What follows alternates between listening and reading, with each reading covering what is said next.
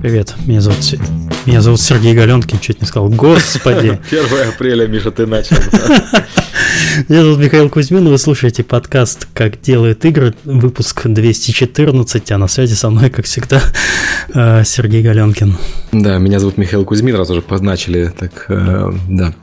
Откуда у меня это вы, вы, выпало в голове вообще, я не понимаю. Я столько лет уже, столько лет объявляю начало выпуска и... Да, ты столько лет Михаил Кузьмин, ничего. раз всегда приходит время для изменений в жизни. В этот раз мы поговорим про GameMaker и создание игр на нем, чтобы э, закрыть тему 2D-движков на ближайшее время. Но перед тем, как мы перейдем к нашим гостям, давайте разберемся с рекламой.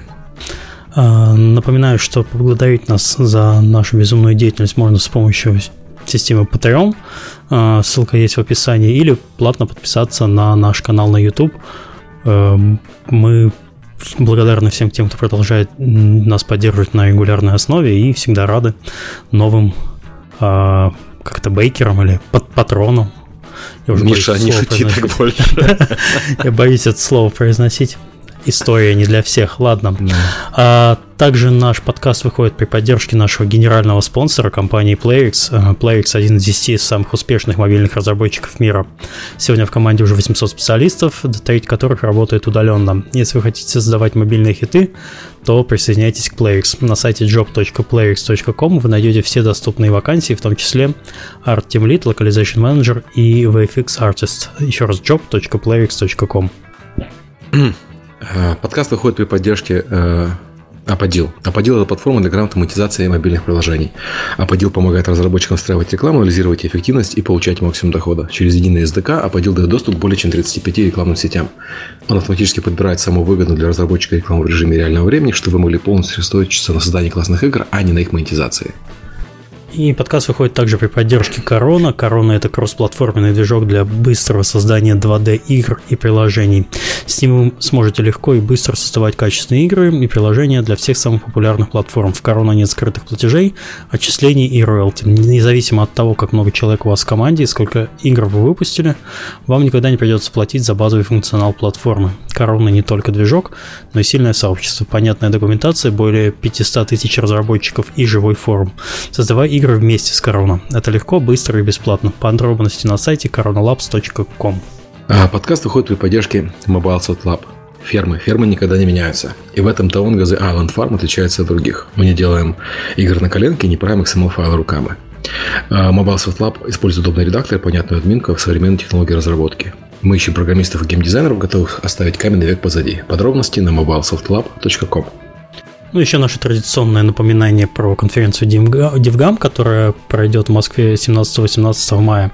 Гостиница Редисон Славянская соберет 2000 профессионалов игровой индустрии в программе более 60 докладов, а, где опытом поделятся представители Hidden Pass Entertainment, Tiny Build, Twitch, Google Play, One, One, One, 1С, Pixonic, господи. Тут у меня написано по-английски, просто я читаю. А, Pixonic, Wargaming и других компаний. Полное расписание будет доступно а, в начале апреля. Открыт прием игр на конкурс DevGam Awards, выставку игр Game Lynch, идите к папочке, и встречи с издателями. Участие бесплатное, нужен только билет на конференцию. Для слушателей любимого подкаста команды DevGam а, скидка на все типы билетов 15% по промокоду KDI 15.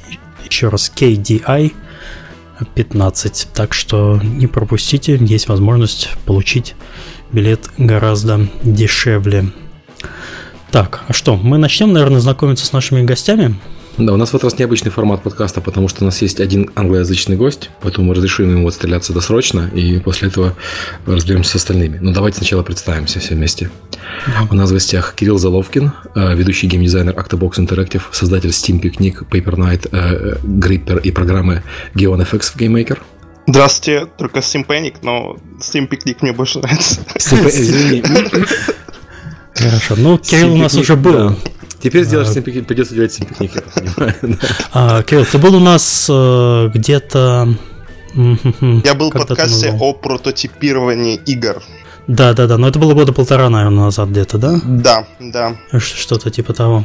Окей, хорошо. Э, второй наш гость это Вадим Диченко, программист, администратор крупнейшего русскоязычного сообщества по GameMaker, работает с Yo-Yo Games над улучшением геймер Game Maker Studio 2.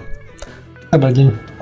Привет. Э, Александр Кондаев, программист, Octobox Interactive, э, игра Гайпер в GameMaker, опыт работы с GameMaker 11 лет. Всем привет.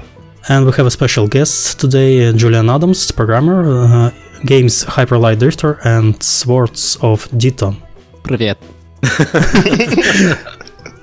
uh, um, so we'll start uh, with Julian. Uh, Julian, please tell us about yourself a bit. So, I I live in the UK. Yeah, so, good to you. yeah, nice. Я очень хорошо знаю русский язык, видите. Um, and I've been making games for oh I don't know 20 years, and I've been using Game Maker for about 14 years. Hmm? 14. Um, oh my god. Yeah, which is a long time. um, and I I use Game Maker for a living. Um, I I pay my bills. I live in London, which is a very very expensive place to live, and I live well. And I've all done it through Game Maker, which is pretty incredible. And not many people can say that. I don't think. Um, so I started with Maker Four all those years ago, um, and I've seen Game Maker change from being a free hobbyist tool to something that can legitimately be used to make games for, for money commercially. Um, been quite a ride. so you started with a version number four, which was created by Mark Overmars. And where, yep, where did yep. you find out? How did you find this tool? I, I think somebody gave me a floppy disk, give me a little a little disk. Um, when I was how old was I? Probably about 14, 13. Um, and we had worked out a way to get around computer security at school. And so we installed GameMaker every computer we could find in school. Um, and the school had an email system as well, so we used to make games uh, whenever we had a chance to use a computer, which was quite rare. And then we just sent each other the game using GameMaker. Um, and none of us knew how to make like an exe file, so we just sent the source code to each other, which was perfect. So we all learned from each other how to program. Um, I'd done a little bit of programming before that, but it was mostly other people showed how to use GameMaker and how to how to program in it. It's kind of Linux um, way. Yeah. To yeah, yeah, very much. games. So, yeah. And that kind of spirit of open source, like you know, like Linux, like you know, um, that open source mentality is still there for GameMaker. Uh, so why really why why GameMaker? Why not anything else? Because I'm too lazy to learn anything else. um, I I like 2D games. I, I think 2D games are fantastic.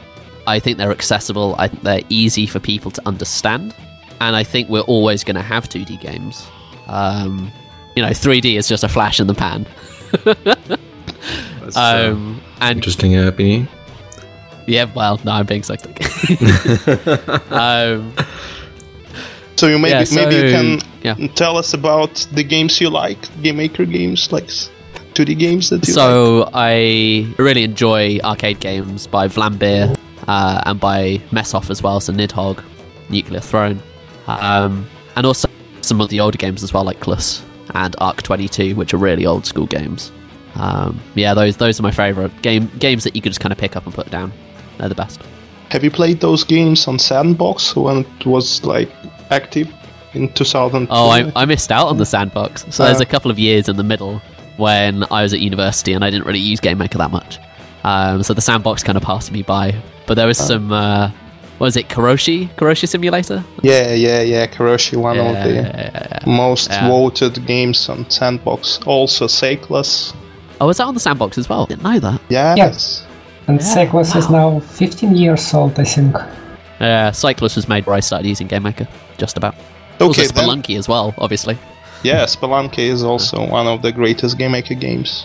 So you started using GameMaker Studio, like switched to GameMaker Studio from GameMaker, as we all do. Did. Yeah, so I went from GM7 to GameMaker Studio 1, so I didn't use GM8 at all. Um, and that was quite a shock, jumping in and suddenly having shaders, which blew my mind. uh, yeah, and it was seeing other people, and I think it was especially um, Dennaton with Hotline Miami seeing those people go ahead and then actually make a career out of Game Maker games was really interesting. But how did you know that this, those games uh, were made in, in Game Maker? You watched streams, like you watched uh, Uh, I don't know. That's a really good question. yeah, because uh, sometimes you see the game, it looks awesome, and y- then you you figure out that this was made in GameMaker, and you cannot even imagine that it was possible to do. Like if you look at the Hyperlight Drifter, if you look at the Swords of Dita, they're really really big games. Yeah, I, I think you can tell, especially Nidhogg. Um, Nidhogg and kind of Hotline Miami, you can kind of look at it and go like, well, like if that's Game Maker. Um, but yeah, no, there's- Drifter, yeah. There's some you know some aspects, some something that can give you a clue that this game was made in GameMaker. I think it's the feel, feel of the game. Um, Exactly. because the way collision, especially collision detection, is the big one. I think. Yeah, because like in Unity, everything uses physics by default, unless you just like rewrote them completely, and it kind of Yeah. shows for most games. Yeah, definitely, definitely. Like the weight of a character and the weight of stuff in the world feels very different. Um, you have to work in Game Maker to get that kind of feel, and it's not suitable all the time, which is fine. So can we tell uh, tell Ah. people that GameMaker allows us to prototype uh, the precise game feeling because the functions that we use for collisions are pretty s- simple and uh, easy to do your own collision system, your own physics, your own game feel. So Hyperlight Drifter, not that I was involved at this point. Hyperlight Drifter, very very early on, uh, they spent a few months prototyping, uh, just in GameMaker, and the the core code that they wrote way way back, some of it was used all the way through to the final release build. Um, and I know a bunch of people in mid tier and a couple of people in AAA who use GameMaker to prototype their own ideas. I'm not sure it's ever been made into like a big commercial game. Um, but I know a lot of people use Maker kind of as a as a hobby to to have a play with ideas, even if the yeah the collisions are very very simple, um, but it's good enough to tell you whether a game is going to work, and that. Good. That's healthy. That's interesting because I talked to people from Techland. They're really big developers and uh, Czech developers, and they tell told me that they actually use GameMaker for doing prototypes for their 3D games. Like, you know, they do shoot like first-person shooters, and they prototype in GameMaker too. Like their game I design. believe Techland is from Poland. Ah, Poland. Yeah. Sorry, yeah, The Poland. developer from Poland, but they publish games by developers not uh, from Poland as well. Yeah, I was I was wondering, you know, uh, when people mentioned that uh, you'd be using uh, GameMaker to prototype things for other engines, I was uh, wondering if it actually is possible because, uh, as you mentioned before, the the feel of the game might be quite different uh, because of the physics, uh, because of the different system, because of the different collisions, and the things you can prototype in GameMaker are supposedly, you know, like RPGs, uh, well, 2D games, right? It, it's really hard to prototype a 3D game in GameMaker. It, it doesn't make a lot of sense. So I was wondering if they actually, i- i- if it makes sense to prototype in GameMaker, but then develop it something else. Do you know many examples of that? Uh, don't know examples off the top of my head. Mm-hmm. I know of one, but I've forgotten the name of it, and I'm not sure the guy would like me talking about it. Um, what I think the way people use GameMaker to prototype is often for a sense of pacing and for like the economics of a game in, in a way. So they'll very quickly sketch out um, a, se- a set of rules that they want the game to use, where game feel isn't a major part of it.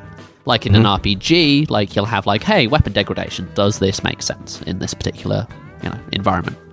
Got it. Um, yeah, I think that's the way most of them end up getting used. Although these Polish developers, I mean, if they're doing like proper 3D stuff, I I don't know. I don't know. I don't know what they're doing. Uh, I'd love to find out. I met them at Epic Games Party actually because we're doing games in Unreal Engine 2. I mean Octobox Interactive, and uh, we had this talk with the guys who are game designers in Techland. And usually people they look from you know the perspective that game makers for children, or there's nothing you can do. Uh, that can help you in a huge uh, commercial development. But these guys, they told me quite opposite thing that they actually use it. And also, I talked to people uh, when I went to Sweden, and they say that we actually use these game maker tools to teach uh, to study game design and uh, also to prototype things. And well, I, I, I thought that game maker is actually pretty uh, good stuff to do your you know process of uh, imagining how your game will look like. It's like it's not just a prototype for the proof of concept, but it's a prototype to uh, you know to build the concept actually. So while you're prototyping, you're defining your design pillars. It's interesting that you bring up kind of education as as a part of what you said, um, because I know a lot of universities, well, some universities in the UK use GameMaker as like their first introduction to to games programming, and a lot of people, um, a lot of my friends, kind of learn using GameMaker, and then they learn Unity, and at the end of the course, they go back to using GameMaker um, for whatever reason. And it, it seems like teaching people using GameMaker gives them access to to the to the bits, the pieces that you need to make a good, engaging game, even if it is 2D. Um, okay, let's say that I'm going to. Oh, sorry, sorry, just. No, go on, that's fine. Yeah.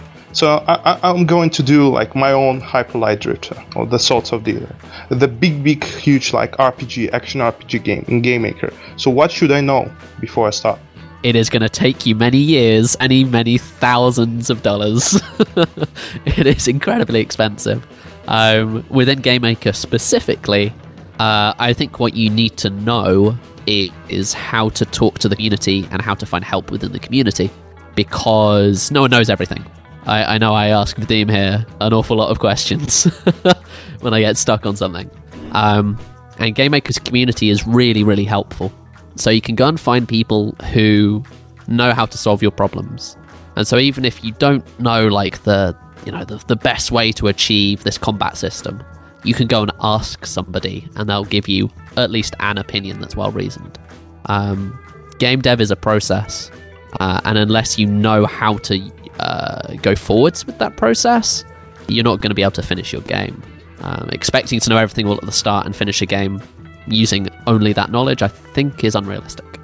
So, okay, uh, if I want to make a big game, first I need to know whom to ask, right? And yeah. then I need to hire somebody is it hard to find a game maker guy in Britain who does uh, I'm available for hire.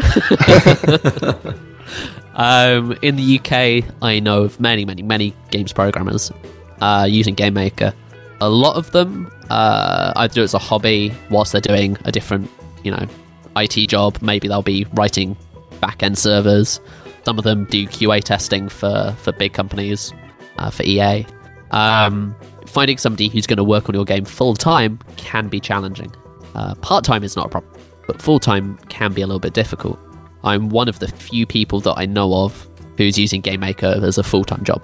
Um, and I think that's just because the market's small, uh, so that it doesn't really sustain lots of people like me. Uh, but I, I, think there's a lot of enthusiasm. I think a lot of people would love to be able to work on games using Game Maker as a full time job, but we just need more people doing it need more people offering the cash to do it, coming up with the ideas. Matter of time.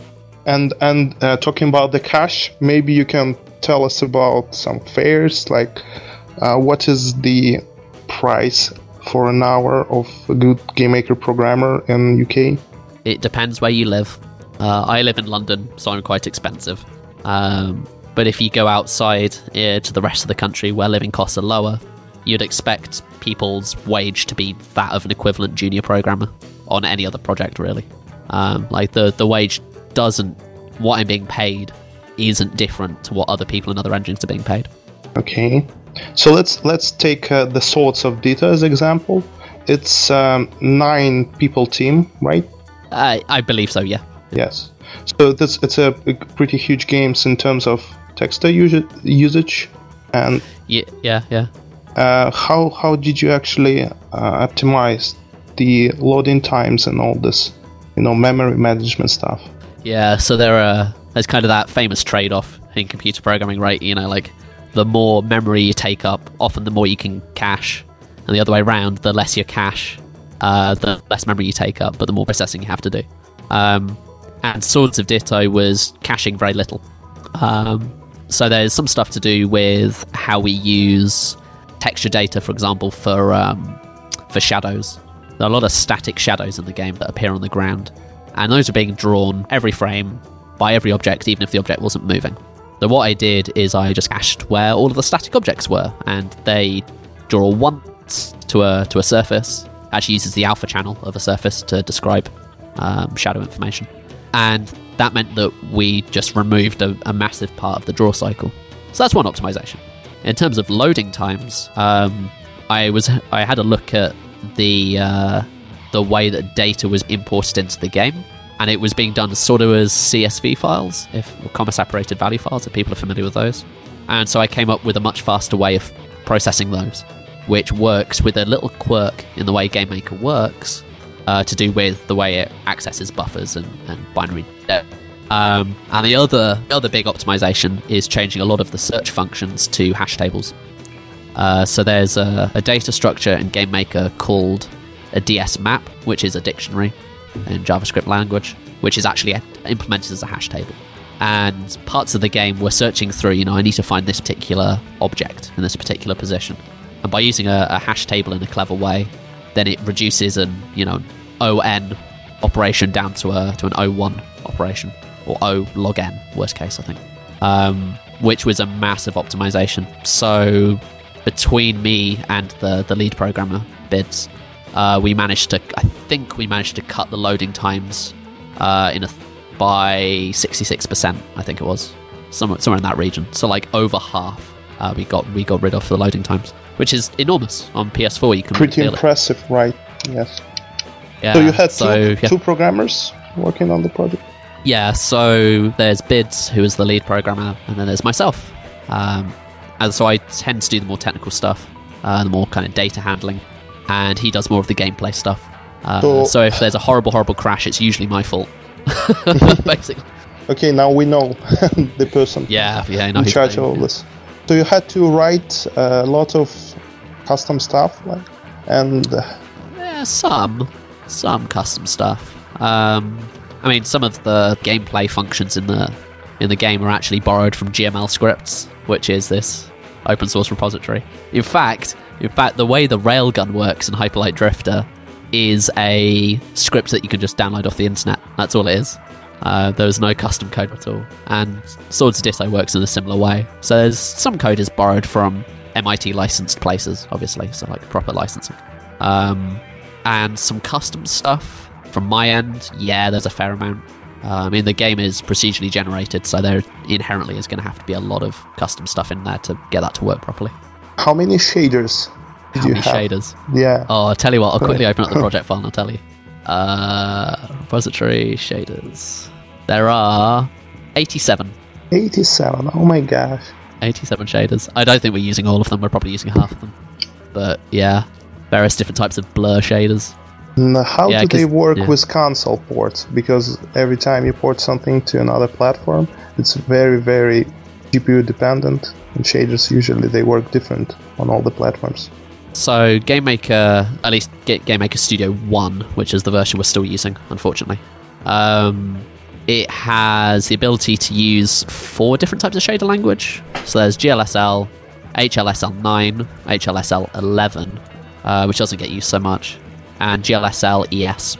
And GameMaker has a transpiler built into the back end of it. So if you write stuff in GLSL ES, then when you export to different platforms, it will transpile it into appropriate code for that platform. So for PS4, that's GLSL, just standard GLSL. So when I write some GLSL ES, GameMaker just transpiles it straight away into standard GLSL, which is very similar, obviously. Well, well, so it's an automatic process, so you don't have to write it by yourself. That part is automatic. It doesn't always work perfectly, but it's pretty good. Um, I think other developers in the past have had problems with it, but I wrote some GLSLES shaders, and it has just worked. Like I haven't had to do anything, which is incredible. Nice. Usually, yeah, yeah. Nice. Yeah. So, what can you tell in general about like porting the Game Maker game for consoles like PS4? Uh, Sony are a pain in the ass to work with. Uh, the actual code is fine. It's just all the other bullshit you have to deal with around it. Um, I can't go into too much detail, but Okay. yeah, yeah, it, it's annoying, and it's not Game Maker being annoying. It's Sony being annoying. Um, I talked to Rami Ismail, his Yeah. one half of Lambeer, and he told that Game Maker is even better for consoles than Unity in terms of like this cl- cross-platform support of functions. You know. And I- the fact that I haven't had to touch a shader to get it to work on PS4 is like that's almost unthinkable. Um, That's the great. the That's great. yeah yeah the way that I test on PS4 is I turn on the PS4, I load up Game Maker, I press the play button, and there it is. And it takes 45 minutes to compile, but there it is. Um, and compiling executable a, a package file for submission Does is it support a cloud building or something like that? You know, like more advanced features. Uh, I think GMS2 they're planning some cloud-based compilation, um, but for GMS1 that's not available. Okay, because uh, you know the way you're describing it, you know, I, I- came here starting uh, thinking that um, GameMaker is more like you know like a kiddie developer, game developer studio, and it has all those advanced features I did not expect it to have. That's you know interesting. Yeah, I think Yo-Yo Games' biggest problem is communicating all of this cool stuff. Mhm. That's the yeah, like people just don't know about it. Um, Yeah, actually, it's it's it's quite uh, interesting because uh, what I do, uh, like for 17 years, working with Game Maker, is trying to express that Game Maker is the tool for that can be used for professional development, not just for like small teams, but bigger teams. And Game Maker Studio 2 is up-to-date engine that contains a lot of very very high professional stuff like with the shaders and you know console ports exports like um, source control and i don't know source control not that good i would say Well, But, yeah, no, yeah. the source control has problems, um, which is really annoying. Um, that needs to get fixed, basically. Uh, I, that that's a real blocker for people working with more than one programmer. And if you've got one programmer and a bunch of artists and audio guys and designers, whatever, it's fine. But if you've got more than one programmer, the source control is is a real barrier. That that's really disappointing, to be honest. what was the most exciting feature that you have you know touched in game maker and that is not yet ready but you're looking forward to see how it works Ah, right, yeah. So there's a bunch of like, not quite like it's not really 3D stuff, but a bunch of 3D features that have just been subtly kind of put into GMS2. Um, and so I've been working with, you know, I don't actually know where he comes from. A guy called Patrick Crafe, um, and a Swedish guy called Snyder. I can't remember. I don't know what his real name is. Um, so I've been working with these guys, and we've been exploring like the possibilities of 3D, and it's really exciting because you know you don't do 3D in Game Maker, right? Um, Yeah. And you wouldn't want to do it as a professional like commercial thing. Definitely not. Unity's way better. Um, but it's just really exciting and really fun, kind of bending Game Maker into a shape where it can do 3D properly. And I, I, when I say properly, I mean like PBR. Uh, that is within grasp. Um, and we're really close to, to solving a lot of 3D problems. And it's super cool. I, I think about it before I go to sleep. Not even lying. Actually, we have Alexander Kondarev who has uh, tried some attempts of making PBR shader, and, and they look gorgeous. I think that he can send the link to the chat so people can see how GameMaker handles PBR with some shaders. oh, that that'd be great. Yeah, oh, will wow, I didn't know. I will send. Oh, fantastic. Spasiba, Alexander. O- Okay, guys, I have to interrupt you here because we are moving to the kind of wrong direction in our podcast. Uh, probably we should discuss the more questions we have in our uh, schedule. So, thank you, Julian. No worries, Michael. So, thank you. Thank you. Так, эм, с этого момента мы будем говорить по-русски. Для тех, кто не понял, сейчас все это было по-английски. Представляете, есть такой язык, э, на котором говорит большинство представителей нашего вида на планете. Хотя нет, возможно, это китайский. Вида, в смысле игровой индустрии ты имеешь в виду, вида, а не Хорошо. вид э, Homo sapiens. Эм. Мы давайте у нас э, Джулиан э, представился, рассказал про себя, про то, чем он занимается. Давайте перейдем э, опять к другим участникам, они представятся и расскажут про себя. Начнем с Кирилла, хотя он тут уже много чего говорил, но тем не менее. Да. Кто такой вообще, Кирилл? Я хотел сказать, меня зовут. Тоби Фокс, и я сделал Undertale. Просто после того, как Михаил Кузьмин представился Галенкиным на 1 апреля, надо было представить. В общем, а, я занимаюсь GameMaker ом уже 17 лет, начал с четвертой версии. А, Читаю доклады по GameMaker у, пытаюсь стать евангелистом GameMaker а в СНГ. пока, к сожалению, этот этап в процессе переговоров, поэтому я не могу официально сейчас в подкасте подписаться как евангелист GameMaker а, но я думаю, что большинство людей... Ну, в душе которые... евангелист. Да, да. Которые... Мы тут любим евангелистов, к нам уже приходили тут парочка. Я работаю геймдизайнером уже более 7 лет. С GameMaker ом я знаком раньше, чем я работаю в индустрии, потому что я занимался созданием каких-то игр, как Индюк, еще на GameDev.ru в 2002 году. Там есть какие-то мои игры One Man Army, Way Out, которые в то время были клонами Crimsonland и Alien Shooter, потому что было модно создавать клоны Crimsonland и Alien Shooter. И это был хороший старт для того, чтобы понять вообще, То есть, подожди, ты сделал A Way Out до того, как это сделал... Да, к сожалению, к сожалению, э, теперь я не могу использовать это имя, потому что они-то, скорее всего, зарегистрировали торговую марку. А, в общем, uh-huh. вы можете где-то там погуглить One Man Army, может, найдете, найдете старый топик на GameDev.ru и посмотрите, как GameMaker выглядел, когда он был в четвертой версии. С тех пор э, надо понимать, что GameMaker существует уже 20 лет, и вот эти 20 лет э, мы практически все годы с ним идем рука об руку. Я занимаюсь геймдизайном, всегда прототипируя в GameMaker е и очень-очень mm-hmm. много времени уделяю тому, чтобы преподавать либо детям, либо взрослым, рассказывать о том, насколько это замечательный инструмент. У меня есть одна из теорий о том, что то, какими инструментами мы пользуемся, влияет определенным образом на наше сознание. Для меня, как для дизайнера, механик очень важно передавать какой-то определенный геймфил, и GameMaker, он мне позволяет это делать на очень ранней стадии. И второй момент, как я уже сказал, я не использую GameMaker для того, чтобы сделать proof of concept. Я использую GameMaker для того, чтобы придумать концепт.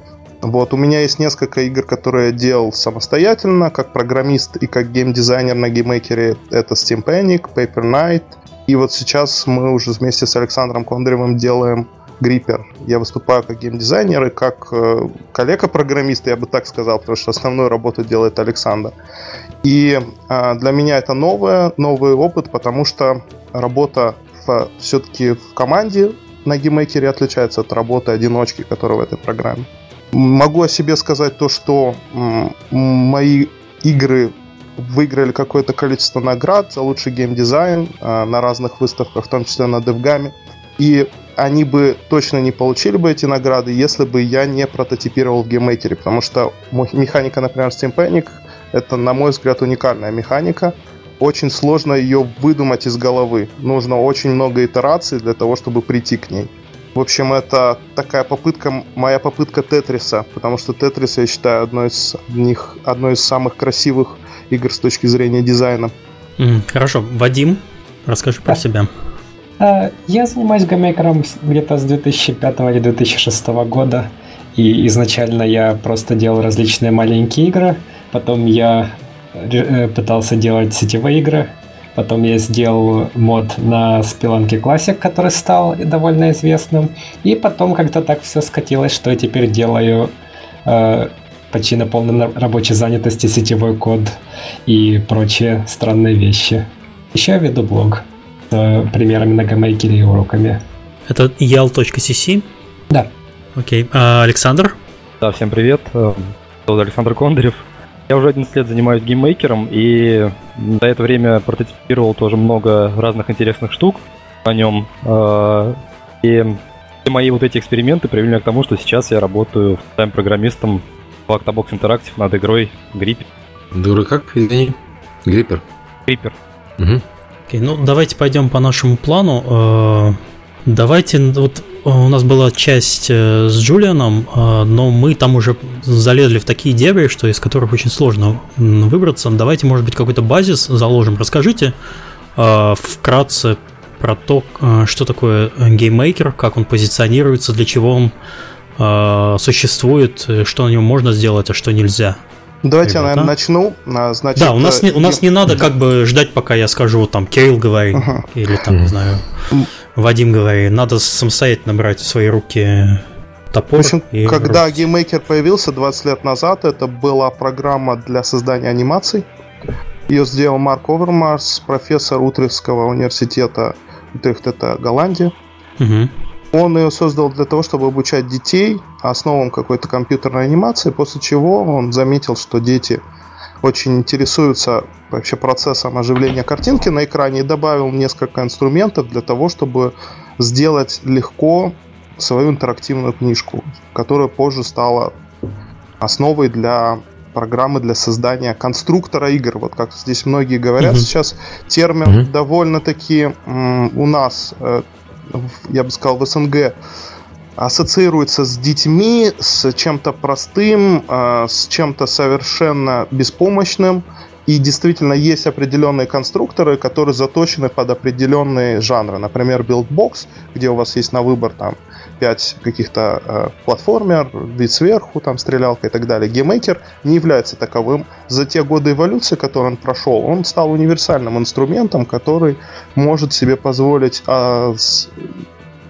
выводить на экране большое количество э, спрайтов с хорошей скоростью.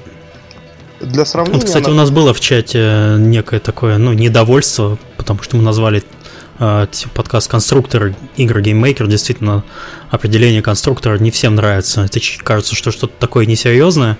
Ты сидишь там кубики складываешь и и счастлив от этого. Дело в том, что в GameMaker, на мой взгляд, кубики складывать, то есть drag and drop э, составляющая, она немножечко даже сложнее, чем составляющая кода GML который там присутствует скриптового языка. Поэтому, э, когда люди говорят, что GameMaker это конструктор для детишек, а Unity это серьезный движок, ну, я могу сказать так, что в Unity на данный момент чуть ли не больше визуальных, э, визуальных инструментов для проектирования, чем в GameMaker. То есть, на первый взгляд кажется, что GameMaker намного-намного проще подает тебе процесс написания кода, но как, чем, чем больше вы погружаетесь в него, тем больше вы понимаете, что по сути кодить там вам в GameMaker придется ой-ой-ой. И поэтому, э, наверное, будет неправильно называть его сейчас конструктором, правильнее будет сказать, что это унифицированная какая-то среда для создания игр, альтернатива там, каким-то трехмерным редактором, если вы все-таки фокусируетесь на 2D.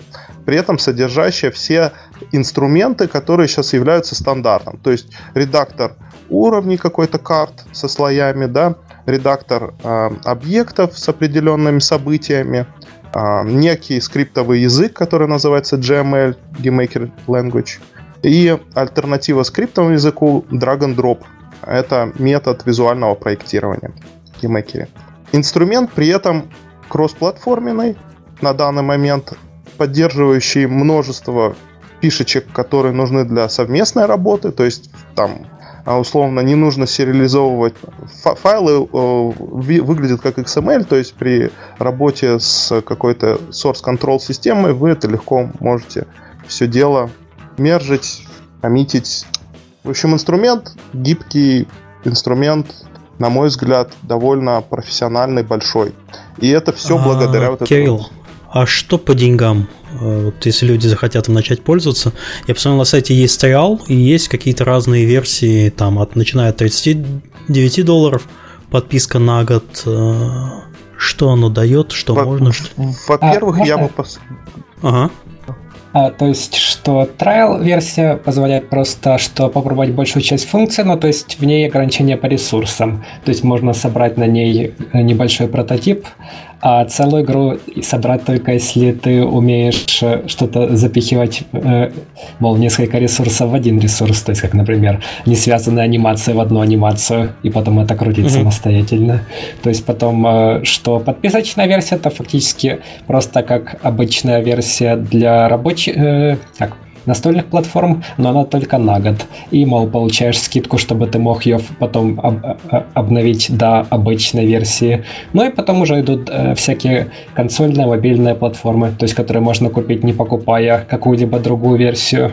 А, ну вот это смотрю, здесь Creator, это можно сделать потом паблишить свою игру на Mac или Windows Desktop. Developer это уже Э, desktop, мобильные платформы и включая Xbox One Creator Program, Creators Program. И консольная версия еще добавляет э, PS4. А Switch, там что-то мы про это говорили в начале. Switch, Switch анонсировали только. Его только Но анонсировали, делают. да. Он будет, да, есть... я думаю, в конце лета уже будет. То есть в оригинальной новости написано, что он будет летом. То есть, скорее всего, это конец лета, как обычно случается. Угу. Окей, хорошо. То есть можно, в принципе, начать попробовать бесплатно, потом, если вам этот инструмент подходит, можно заплатить денег. Ну, 39 долларов в год это как бы... Но я бы не советовал покупать сайта ее, потому что цены в стиме э, ниже. Так, а, в Steam можно купить? Да. Потому да. что э, okay. ее не меняли, политику цены, то есть используется стандартная стимовская, и для русскоязычных пользователей в рублях GameMaker стоит э, почти вдвое меньше, чем э, если в долларах на сайте. GameMaker Studio 2 Mobile десктоп стоит 1599 рублей. Это, ну да, это дешевле. Это дешевле даже, чем их креатор-версия, которая имеет ограничение на год. То есть вы да, можете это... на Steam купить полноценную десктоп-версию, она будет билдить под Mac, Linux и Windows – за 1600 рублей. Но если вы купите по распродаже, они бывают там с 40% скидкой, это будет... Ага. То есть они участвуют во всем этом безумии Гейба? Да. Регулярно. А, Окей. GameMaker первый, то есть не участвовал первые пару раз, а потом уже, что начали его потихонечку спускать. Ну, в общем-то, как с любым софтом. Хорошо, давайте немножко назад опять в историю углубимся, по, по деньгам мы поняли. Сначала был просто геймейкер, мы остановились на том, что э, преподаватель, забыл, к сожалению, его имя. Марк Овермарс. Да, Марк э, сделал это для детей. А как э, трансформировался вот этот движок для детей и обучения анимации? Трансформировался, в принципе, в э, систему разработки игр ну, для всех. Насколько мне известно, Марк Овермарс, э, он а, а, вел переговоры с несколькими разработчиками, которые объединились, э, в том числе с Майком Дейли и с... Эм, Майк Дейли известен тем, что создал GTA, Леммингов и еще mm-hmm. другие, другие крутые игры детства. Они а, решили объединиться в одну компанию, которая называется UA Games – который работает сейчас, и Майк Дейли. Марк Овермарс, он, насколько известно, мне не работает, но он имеет какой-то процент этой компании. Ничего. Да. И а, а, после того, как они это сделали, GameMaker взял курс на кроссплатформенность. То есть постепенно-постепенно он начал обрастать э, фишечками. А в каком году это было, вот это вот а, курс есть... вот этот взят? Yo-Yo Games, то есть э, были основаны в 2007 году. Первая версия э, GameMaker, которая имела кроссплатформенность, имела HTML5 экспорт, это был 2011 год. Это просто был GameMaker? Э, это уже называлось GameMaker HTML5, а GameMaker Studio был в 2012 году. Хорошо, а сколько есть... GameMaker Studio просуществовал, пока не трансформировался в GameMaker Studio 2? Ну вот, то есть GameMaker Studio 2 в бету вошел в 2016 году. А, то есть совсем свежий продукт получается. А чем он отличается кардинально от первой части? Там что-то переписано? То GameMaker... Да, то есть GameMaker Studio 2, то есть интерфейс был переписан полностью, потому что изначально интерфейс просто строился поверх старого интерфейса, потому что не будет же кто-то просто так переписать всю программу. И что получится, что э, немного добавляли, немного добавляли, и то есть это все, как известно, на Delphi было сделано изначально, редактор. Угу. И то есть предположительно это было довольно уже ужасно под конец. Там просто была версия сам Марк писал на Delphi программу, была версия раннера на Delphi, а он был очень медленный. И интерпретатор к тому же. Когда вышел GameMaker Studio, у них редактор оставался на Delphi, а раннер был уже переписан на C++.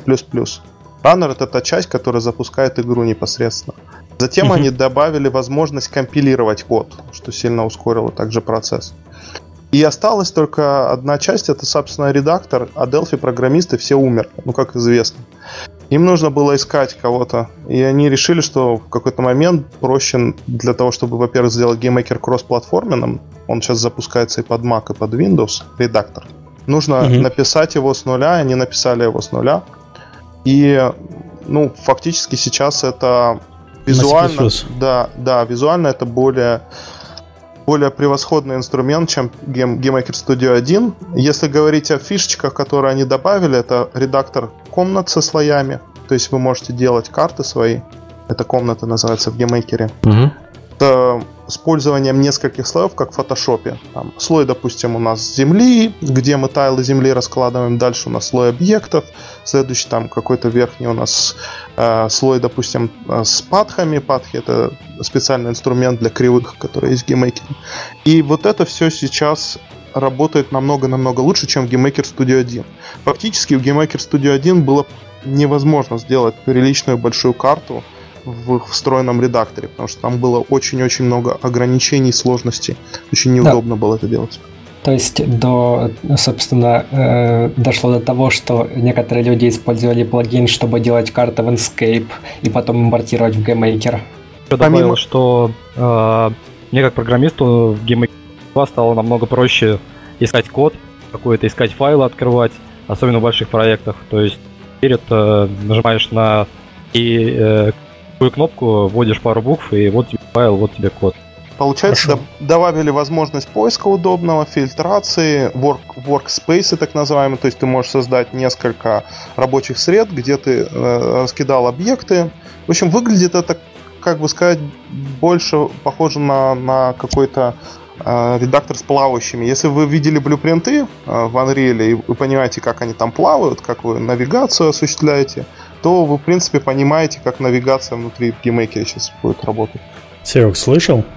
Да, да, я слышал. У вас GameMaker. Хорошо. А, окей, то есть, эм, что еще помогает эм, разрабатывать игры на GameMaker е? Вот я смотрю, есть Marketplace, в котором можно и бесплатно, и платно что-то скачать, установить, и это будет... Это похоже на Marketplace в Unity? Нет?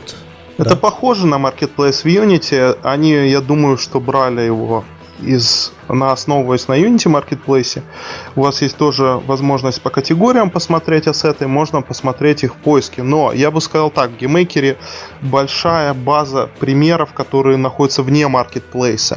И они сейчас постепенно начинают, эти примеры, теряться в кэше, потому что закрыли старый форум, закрыли, э, соответственно, только для чтения эти топики и ну, ждут, что будет приток ассетов, которые были бы э, сделаны на основе примеров этих старых. Потому что вы знаете, да, 20 лет геймейкера, код бейс очень похожий, то есть я в принципе могу сейчас портировать код 20-летней давности для GameMaker Studio 2 с минимальными изменениями. А, то есть есть какая-то обратная совместимость? Прямо... Да, то есть э, даже когда... В разумных пределах.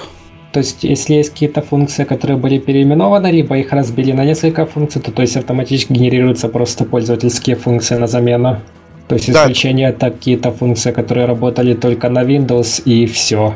Угу. А, а, а что нужно, чтобы самому начать продавать там какие-нибудь э, ассеты, тулзы? А, нужна лишь платная лицензия GameMaker, любая. А, и все, любой человек может э, что-то скомпилировать, э, засобитить, там да, есть... модераторы проверят и запустят. Если они есть, конечно, модераторы. А модерация начинается только если кто-то жалуется на ассет. А, окей, то есть она такая. Там Потому что... Постмодерация. Слушай, давайте поговорим. Есть... Мне, я понимаю, что у нас по, по плану немножко другой, но мне бы хотелось перейти э, вперед, скакнуть и сразу перейти к коммерческой разработке на GameMaker, потому что это, наверное, самая интересная часть, э, учитывая, что у всех здесь э, опыт разработки игр большой, наверное, самая для нас важная. И для слушателей тоже. Как можно делать э, коммерческие игры на GameMaker, насколько это сложно. Вот есть ли примеры? Я знаю, что примеров масса. Вот, и какие ограничения? Да, есть примеры. Примеры есть отечественные, мы их условно разделили на западные и отечественные примеры. Угу. Вот здесь э, давайте поговорим сначала о западных, потому что там цифры больше. Возьмем, допустим, игры, которые э, представляют сегодня Juju Adams. Это Hyper Light Drifter. Uh-huh. The Source of Dita пока еще не вышло, но Hyper Light Drifter они уже на Kickstarter собрали 600 тысяч долларов. А после uh-huh. выхода можно сейчас посмотреть в Steam Spy их цифры, и это будет еще не полная информация, потому что э, они вышли еще на других платформах, помимо Steam. Но, uh-huh. допустим, если мы введем Hyper Light Drifter, и, посмотрим количество копий, которое и нам показывает Steam Spy Owner там 600 тысяч плюс-минус. А при цене, допустим, 20 долларов. Ну, понятно, что там просто на продаже были не по 20, ну да, это все равно хороший показатель. Да, это, это показатель, это не самый большой показатель. Если вы ведете такую игру, как Undertale, например, то вы поймете, что там 3 миллиона продаж. А, и это только на Steam, а она выходила еще на всех консолях, выходит. Сейчас в том числе на Nintendo Switch. Дальше мы можем говорить о таких цифрах, как 100 тысяч, допустим, за 9 месяцев Inc. игра от Zack Bell Games. Игра 35 тысяч копий продано за 15 долларов. Копия Friend Bow. Phoenix Fury 27 тысяч копий. Rivals of Ether 75 тысяч копий за 15 долларов. Downwell. Downwell э, известно 110 тысяч копий у нее, 3 доллара, но Downwell это мобильная игра. И если я не ошибаюсь, она также сейчас портируется на все консоли. То есть я сейчас Rivals, даже... Rivals of Ether очень хороший пример, потому что это многопользовательская игра, к тому же это файтинг, то есть там тайминги очень важны, и анимация очень важна, и то, что сделано на геймеке, это хороший знак. А мне довелось немного сетевого кода для нее написать mm-hmm. недавно. И Steam Spy говорит, что у нее 350 тысяч владельцев, а не 70 тысяч. А, ну это просто у меня еще старые цифры были, я готовил mm. доклад. То есть уже сейчас 350, и, допустим, тот же Downwell 270 это только на стиме, а игра изначально запускалась вообще на мобильных. То mm-hmm. есть они, они ее затачивали под мобильные. Nuclear Throne, например, а, опять же, у меня тут написано 230 тысяч копий, а сколько сейчас копий, я думаю, что уже больше. Есть также такой пример, как Crashlands. Crashlands, она была тоже кроссплатформенная, там у нее было 30 тысяч копий. То есть вы понимаете, что порядки довольно как бы высокие в, для индиков. Я думаю, что я бы сказал, это хиты. И очень много таких хитов, которые выходят на, сделаны на GameMaker е. Возможно, вы даже о них не слышали. Вот Hotline Miami, например, многие не знают, что она была сделана на GameMaker е. Из более э, современных каких-то игр можно назвать вот э, э, интересная Том Фрэнсис, который сделал Gunpoint. Он выпустил с Gunpoint, посмотрим, сколько у него у Gunpoint. Смотрите, owner ы показывает Steam Spy 892 тысячи э, при цене в 10. Э, значит, и следующая его игра называется Heat Signature. Hit Signature у нее продаж 142 а, тысячи, но она еще, я думаю, будет продаваться, она не так давно вышла, при цене 15 долларов.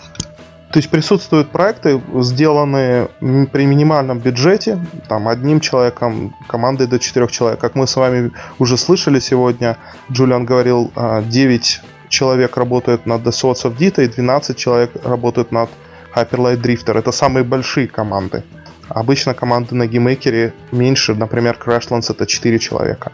Это зарубежный опыт. Говоря об отечественном опыте, я периодически а, опрашиваю разработчиков а, наших для того, чтобы понять порядки сумм. И вот сейчас последние данные, которые мне дали Евгений Кондратенко, который сделал игру Spaceship Looter, один человек, полтора года он делал, заработал 1 миллион рублей чистыми.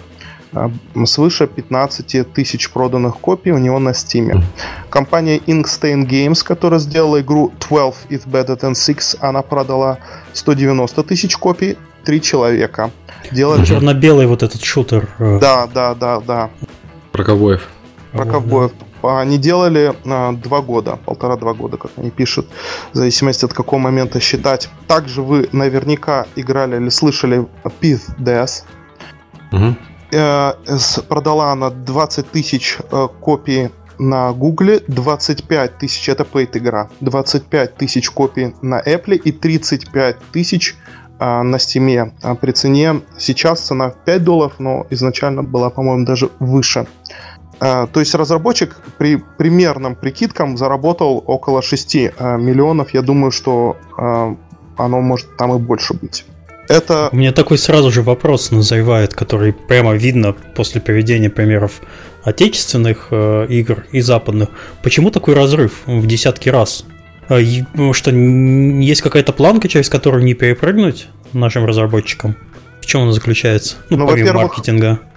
Ну, во-первых, надо понимать, что игры, которые мы изначально называли, да, там миллионы и так далее, это игры, которые, э, в принципе, вышли постарше они. Они вышли еще, когда Steam не был так перегружен. Угу. А, то есть Steam виноват я... хорошо.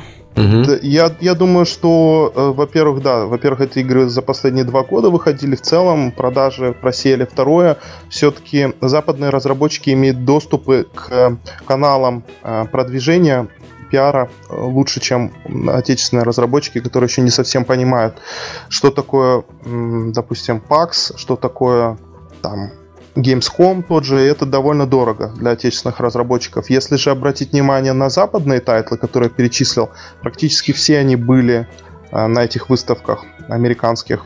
И они либо подписались с каким-то большим западным издателем, либо нанимали отдельную пиар-контору, которая делала им пиар, и они выходили э, кроссплатформенно. Как известно, если ты выпускаешь на нескольких платформах, то продажи на одной платформе поднимают, а на других платформах. В основном э, примеры, которые отечественные я перечислил, выходили на одной платформе. И выходили с резонансом, который они получали только от ютуберов. Последние годы, например, Пиздес. У него не было никакой маркетинговой кампании, в которую бы автор вкладывался финансово. Угу. Ну, то есть э, до сих пор не умеем делать маркетинг. Понятно. Хорошо. Окей, давайте дальше. Ну, что а, у нас дальше работа с издателем. Вот, а вот издатели могут вообще помочь решить эту проблему? Как издателями... играм на GameMaker ы? С издателями очень э, интересная ситуация, потому что Ink Stains Games, например, отечественные разработчики, у которых был издатель эм, Hype Train, э, они не имели никаких проблем с тем, чтобы подписать договор с GameMaker игрой. Но мне известно, э, это скорее на уровне слухов, и тут лучше бы, конечно, услышать комментарии Алекса Ничипорчика, что Tiny Build не берет игры на GameMaker е потому что у них... Э, я могу их понять, если это так. Опять же, я говорю, это, это слухи. А, я могу их понять, потому что у них все их ассеты, которые они пишут для кроссплатформенной разработки, они уже заточены под определенные движки, там, будь то Unity или Unreal, поскольку у них был опыт паблишинга, и они уже знают, как это настраивать, и они занимаются портированием на другие платформы. Очень часто издатели не берут игру на GameMaker е, потому что у них просто нет для этого ассетов. Им нужно встроить как минимум, если мы возьмем мобильных издателей, какие-то собственные либы для того, чтобы получить аналитику, для того, чтобы, если это реклама, рекламу показывать. Этих либ нет для GameMaker а. Но, но у нас присутствуют люди, которые э, издавали с Ketchapp ом, и они на GameMaker е делали. Э, к сожалению, сейчас в подкасте нет этого человека, но есть такой эм, Селен, у него ник, он очень много выпустил игр, в том числе и с Ketchapp ом. Они были на GameMaker е. У нас есть Hype Train, опять же, издатель, который берет GameMaker игры. У нас есть западные издатели, такие как Devolver Digital, которые тоже издают игры GameMaker. То есть, в принципе, примеры есть, есть также и проблемы. По себе могу сказать, что э, очень часто издатели э, относятся скептически к GameMaker у, потому что просто не пробовали если бы у них выходил какой-то проект, чем больше проектов, понятно, портфолио издателя на GameMaker е, тем выше вероятность, что следующий проект возьмут тоже на этой платформе. Очень интересно, что, что издатели, не знаю, то ли боятся, то ли не хотят брать эти проекты. Видимо, из-за проблем с интеграцией, как ты упомянул. Или да, некоторые я... издатели слышали о GameMaker е последний раз лишь много лет назад, когда он ну, еще вот типа не как я, ничего. например. То есть надо проводить лесбек, ликбез среди издателей. Лесбек. Лесбек. Ликбез. Сегодня 1 апреля, можно, можно чего угодно нести. Все на это списывается. Окей. А можно даже говорить, что на GameMaker е игры можно делать. Давайте. Мы обсуждали немножко кадровый вопрос э, по-английски. Можем повторить, да, что кадровый вопрос плохо. Э, разработчиков мало. Разработчиков мало. Я могу сказать, как человек, который условно создает сейчас эти рабочие места на GameMaker е. Например, мы с Александром познакомились на DevGAM, начали обсуждать этот вопрос. Я выяснил, оказывается, что он э, и не прочь, в принципе, работать на полный день в GameMaker е. Просто, я не знаю, тут, наверное, Александр расскажет лучше сам, как это вообще все получилось. Почему? А, я... Я наблюдал за играми Кирилла, там вот э, Steam Panic он сделал, очень впечатлял, впечатлила меня игра, потом э, Paper Knight была интересная, вот, и на, по-моему, на White Knights мы познакомились, вот, а потом еще раз встретились на DevGAM. Вот, и на DevGAM я уже разговорился, там, ну, какие-то общие темы были, я им показал, э, которые я делаю, Кирилл сказал, интересно всем, потом мы начали переписываться, вот, и начали потихоньку работать вместе. В итоге все в, в, теперь я работаю В общем, Над, несколько э, раз. Над отличной игрой. Несколько раз мы анонсировали, что мы ищем новых разработчиков. Мы, в принципе, до сих пор ищем. То есть, если вы работаете с GameMaker е, у вас есть какой-то опыт программирования хороший, пишите мне. У меня есть ссылка в личку. Я думаю, что мы найдем вам работу. Если не на full time, то на part-time. То есть мы, мы уже есть уже предложение, недостаточно кадров на рынке. Есть компании, я знаю несколько индиков, которые друг у друга, условно говоря, мы перетягиваем, мы пытаемся перетянуть кадры друг у друга.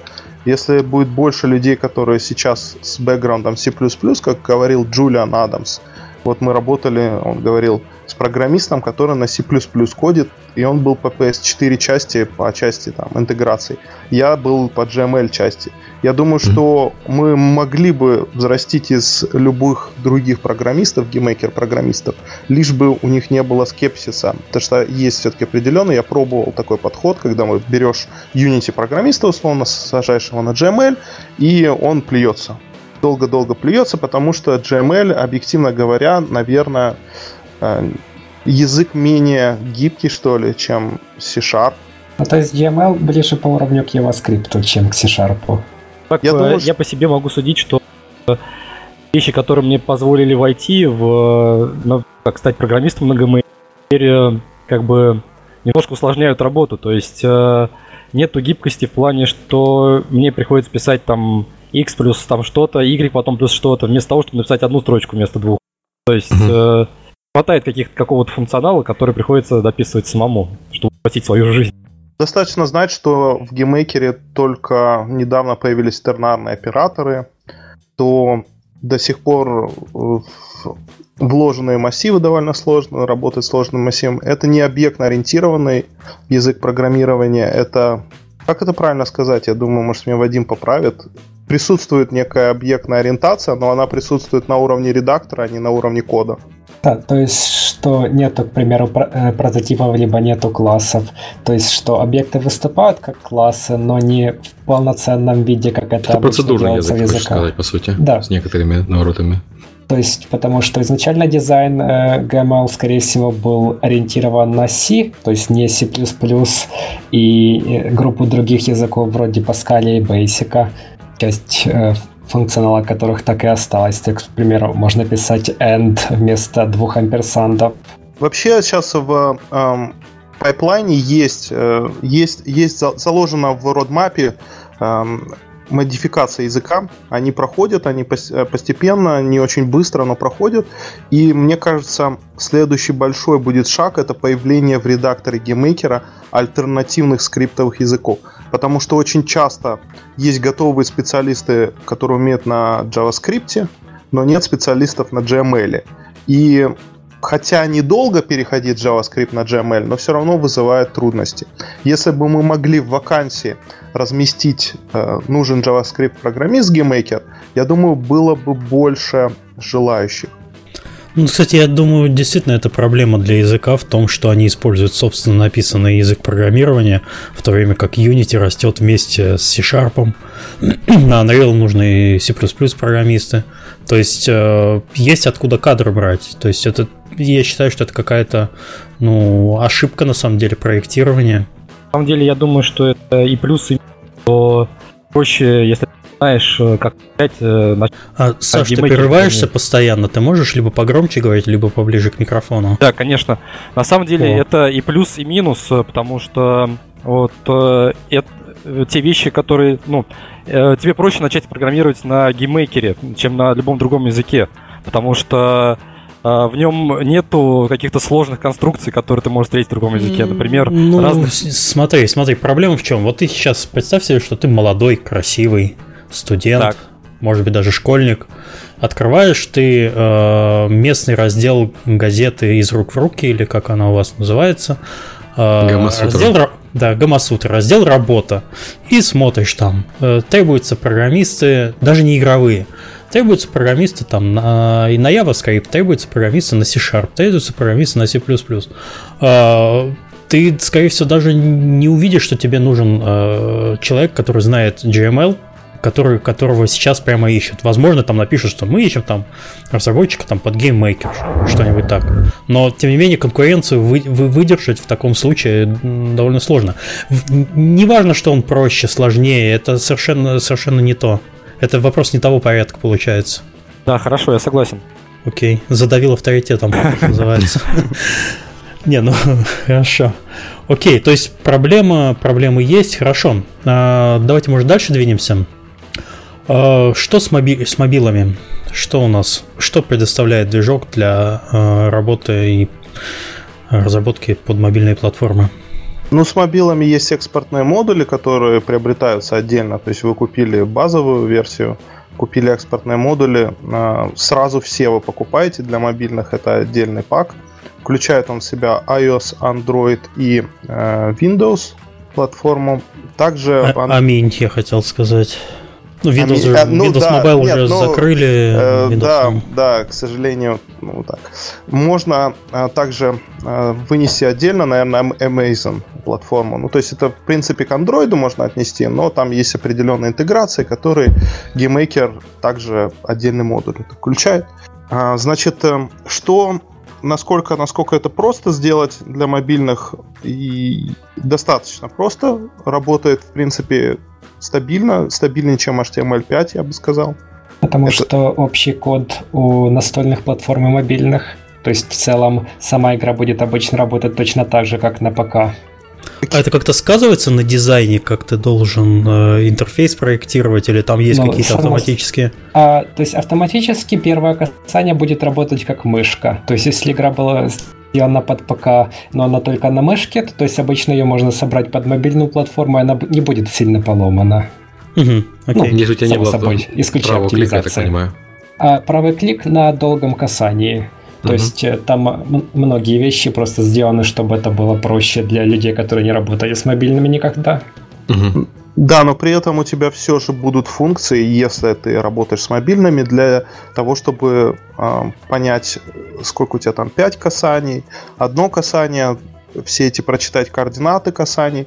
У тебя также есть функция работы с акселерометром, функция э, работы к сожалению, 3D Touch из коробки сейчас не работает, но можно скачать ассет на маркетплейсе, который дает возможность Force Touch, 3D Touch делать. А также mm-hmm.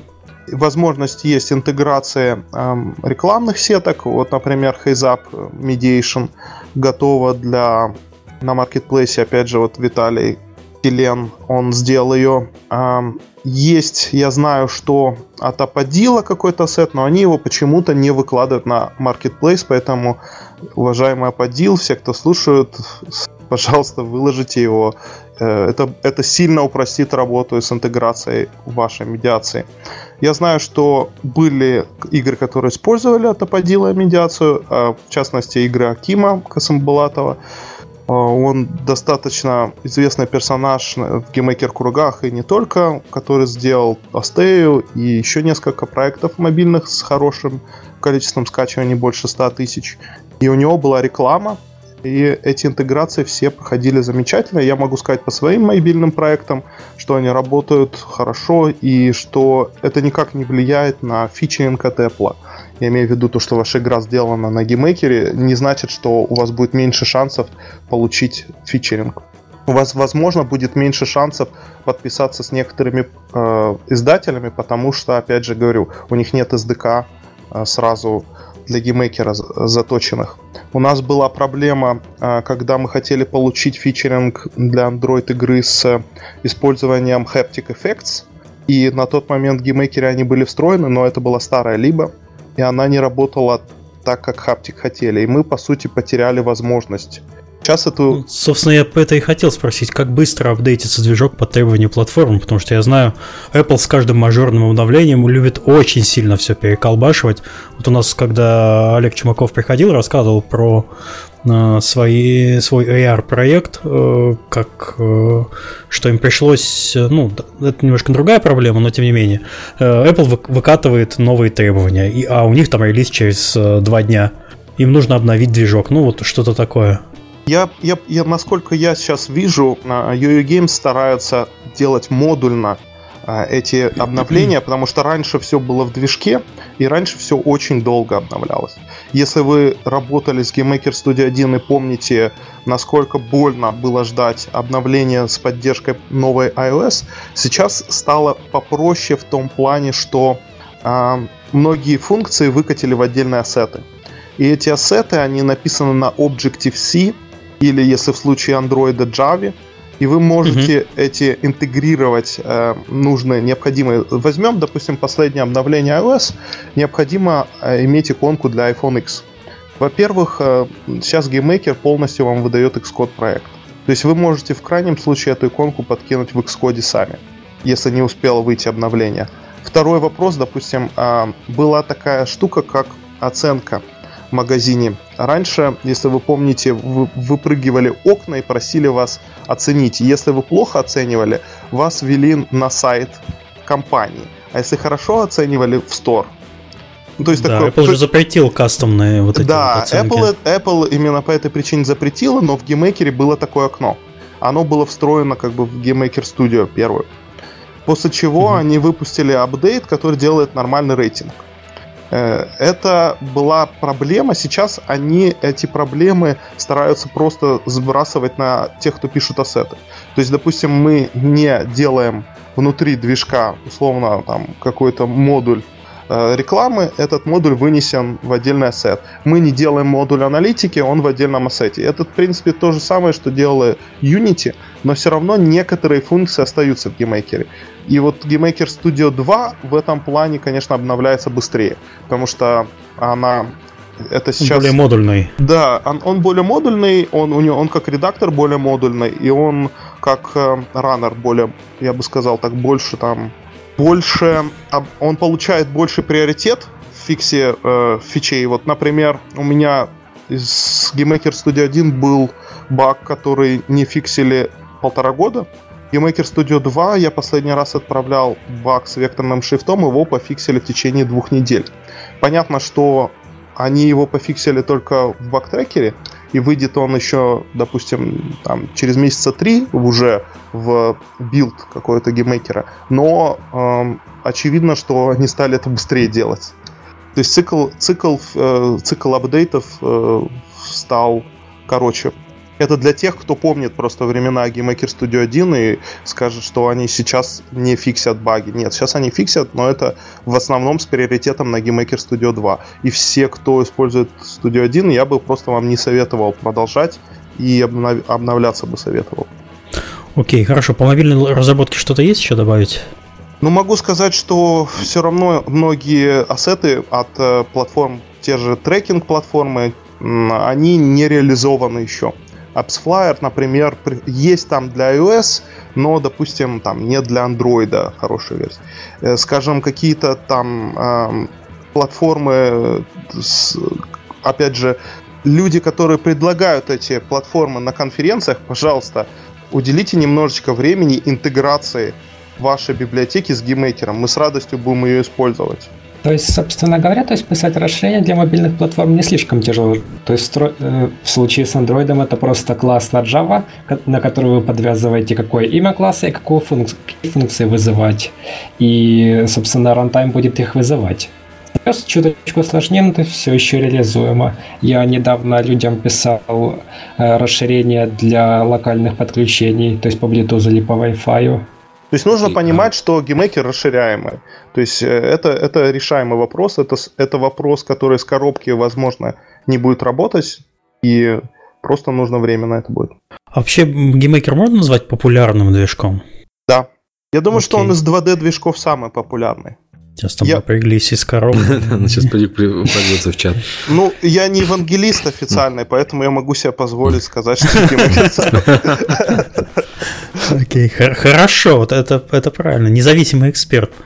О, будем называть тебя независимым экспертом. Или, или независимым евангелистом, тоже хорошо.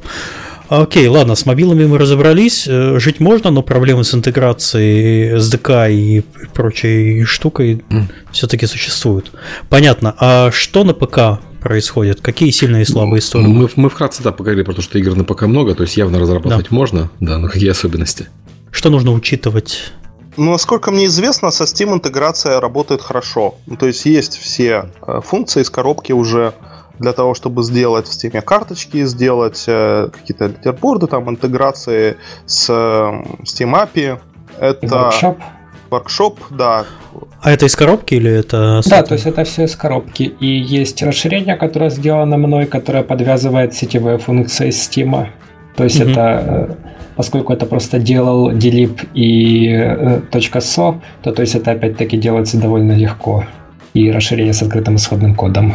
Чтобы Да, еще надо заметить, что гейм- добавить. геймпады из коробки работают. Тоже часто э, люди просят поддержку каких-то геймпадов. Вот DirectInput овские работают, работают все Xbox, там 360, PlayStation контроллеры. Мгм. Хорошо. Что еще? Еще нужно знать, что все-таки работая с- для, для, для ПК, создавая игры э, в GameMaker е, вы м, можете наткнуться на какие-то баги, такие специфичные. Например, у нас сейчас очень долго идет такая борьба за м, торможение на определенных графических картах э, с ноу- ноутбуками с двумя картами. То есть мы вот этот вопрос пытаемся сейчас решить, он, он, он всплывает периодически. Также всплывает периодически у людей ам, какие-то графические глюки там, что а, дергается картинка, которая пикселярная. Вот это, я, я бы сказал, большая такая проблема.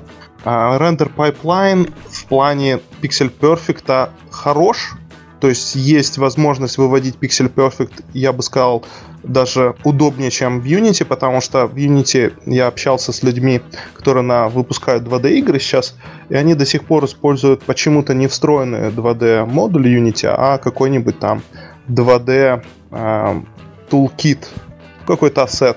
Мы раньше просто, когда еще работали с четвертой Unity, использовали эти 2D ассеты. А, И сейчас я был удивлен, что до сих пор используют.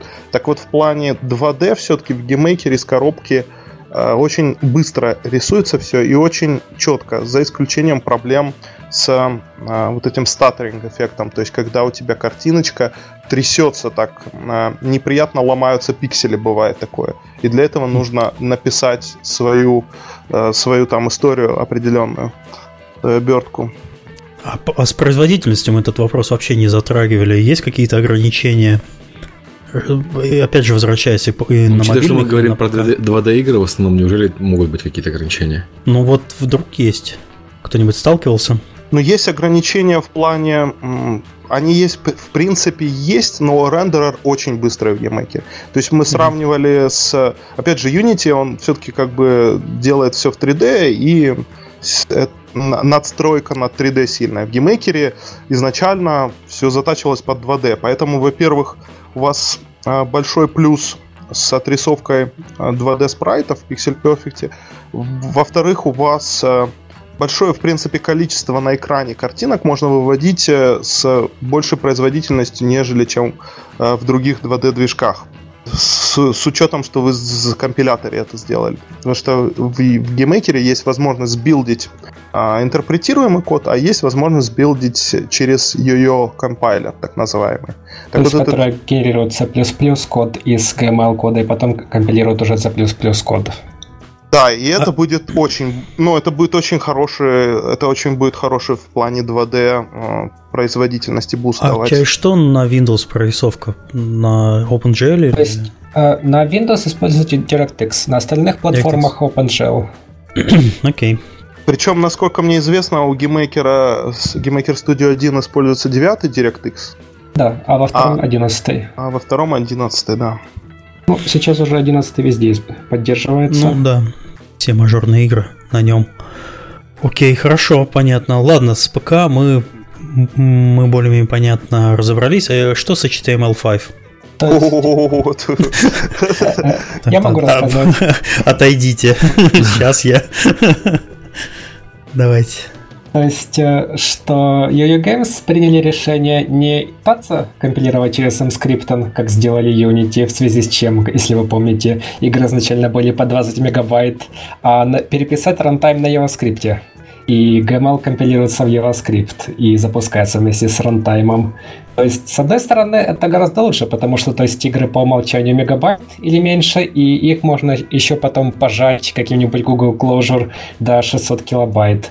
Но в то же время это означает, что runtime отдельный под HTML5, и баги в нем тоже отдельные. То есть и... Хорошая фраза, да. То есть, к примеру, что работает у вас скелет на десктопе, работает у вас скелет на мобилках, ну, то есть скелетная анимация. То есть вы запускаете ваш HTML5, а скелета нет. И вы уже тогда смотрите, а куда, то есть, что произошло. Тут надо понимать, Мне что интересно, GameMaker- насколько часто это вообще нужно, именно HTML5 компиляция? А HTML5 компиляция используется для мобильных игр, которые лицензируются, и используется для, для джемов, когда вам нужно сделать, чтобы люди могли в вашу игру легко поиграть. Угу. Окей. Ну вот мы, например, использовали HTML5 компиляцию при попытке сделать Instagames для м, Телеграма. Сейчас уже, конечно, больше платформ, которые поддерживают инста-игры. Э, Что это такое? Это HTML5 игра с определенными э, API от платформы, которые запускаются прямо в мессенджере.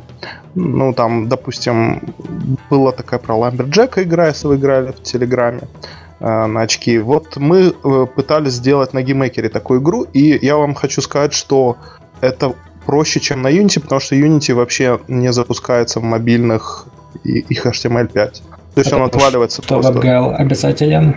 Да, и GameMaker а, причем у GameMaker а он- либо 2D канва, либо WebGL, а в Unity только WebGL и требования по совместимости. И то, что вы можете в Canvas писать, а не в WebGL, оно дает возможность запустить на огромном количестве платформ, но, естественно, у вас будут ограничения по blending mode ам, там, по использованию альфы в целом. Но это уже ограничение скорее платформы Canvas, чем GameMaker а. В- Проблема именно GameMaker а с HTML5 в том, что то, что вы видите в Windows, не обязательно будет таким в HTML5, там, со шрифтами, со, со скелетами, Spine скелетами. Тут надо понять, что в GameMaker есть интеграция Spine а из коробки. То есть вы закидываете Spine скелет, он у вас на сцене отображается как спрайт, вы можете использовать анимации, вы можете использовать эм, инверсную кинематику, которая есть в Spine е в ваших GameMaker проектах. Но э, в HTML5 это, скорее всего, сломается. То есть над этим сейчас работают. Окей. А консоли? Следующая наша важная часть. Есть что-то интересное для них, что делает GameMaker? Ну вот самое интересное это то, что анонсировали Nintendo Switch, и на моей памяти, вот э, поправьте меня, это, по-моему, первый 2D движок, который анонсировал вообще поддержку свеча. А вы какие-нибудь проекты на консоли выпускали? Мы не выпускали, но мы сейчас делаем Гриппер, который будет консольный проект. А у Джулиана были проекты? Да, Джулиан портировал Hyper Light Drifter на... А может быть у него спросим тогда? Может он расскажет? Джулиан, are you here? Yeah, yeah. Uh, we started discussing uh, console development uh, with I heard, GameMaker, and nobody is here who has uh, experience with that. Can you tell us a little bit about it? Uh, so in terms of how you get access to it, you have to talk to the platform holders first, and that's the hurdle that most people fall at.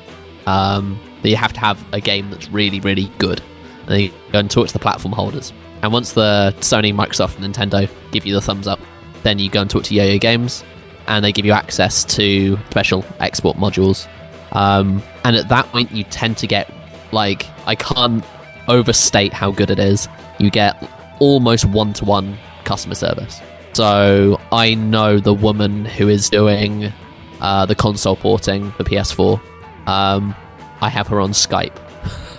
if I have a problem, I send her a message, and within about 24 hours, there is a fix available that I can download into the IDE that, you know, most of the time fixes the problem.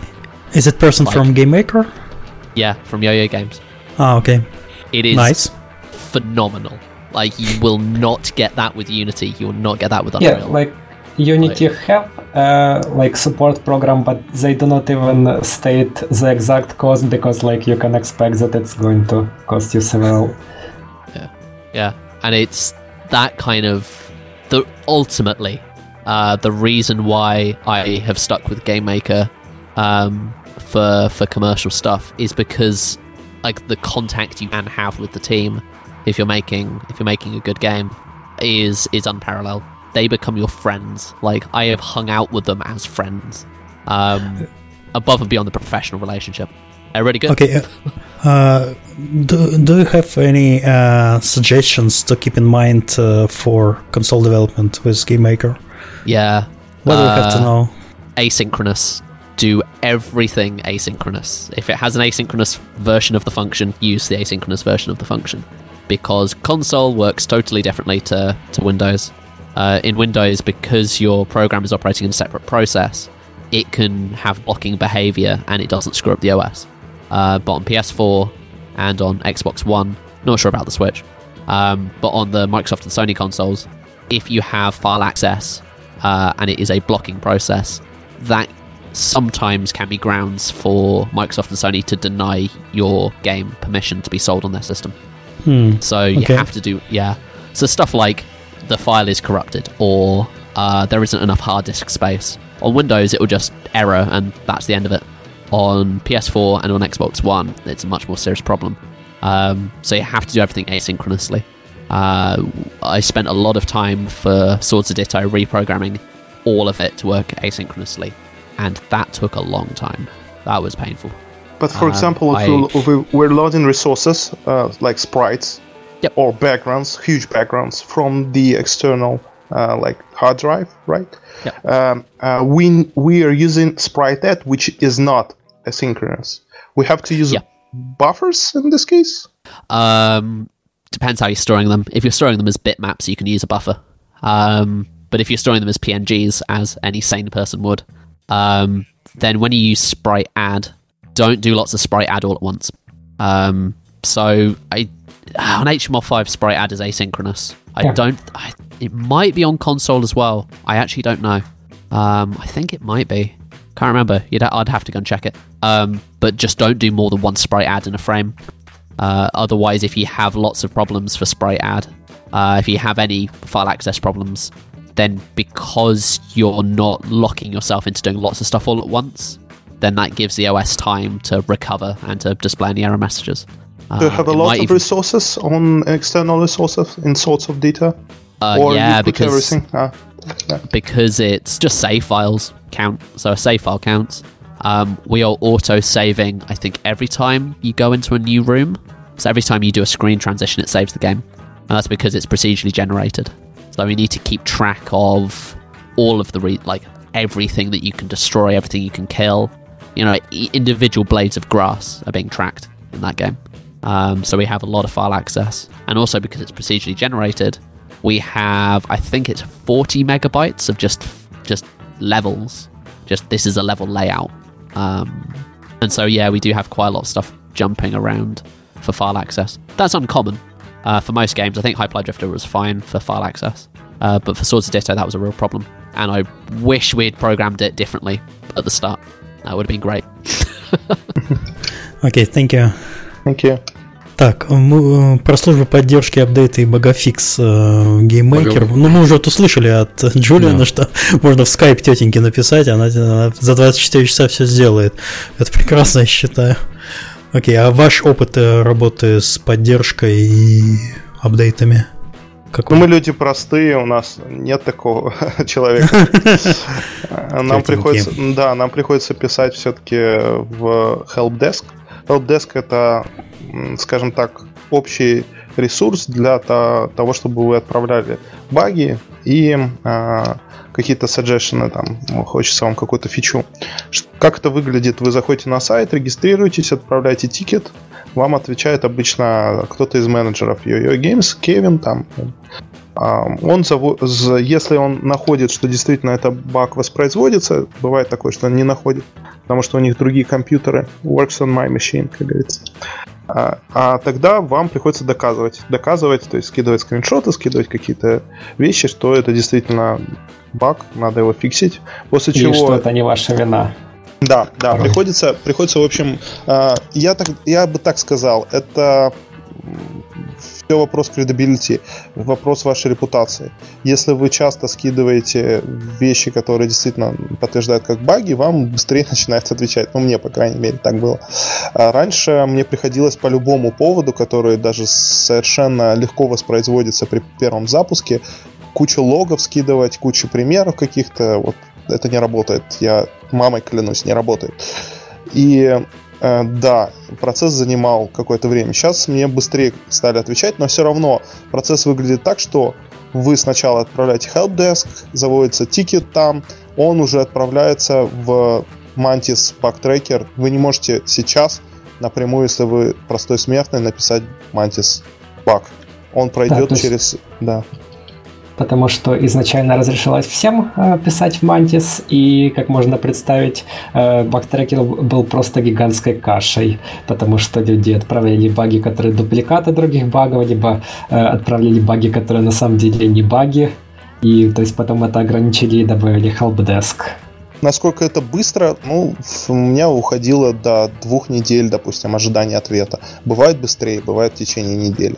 То есть э, в последние годы э, как отдел э, поддержки несколько разросся, и сейчас уже отвечает немного быстрее.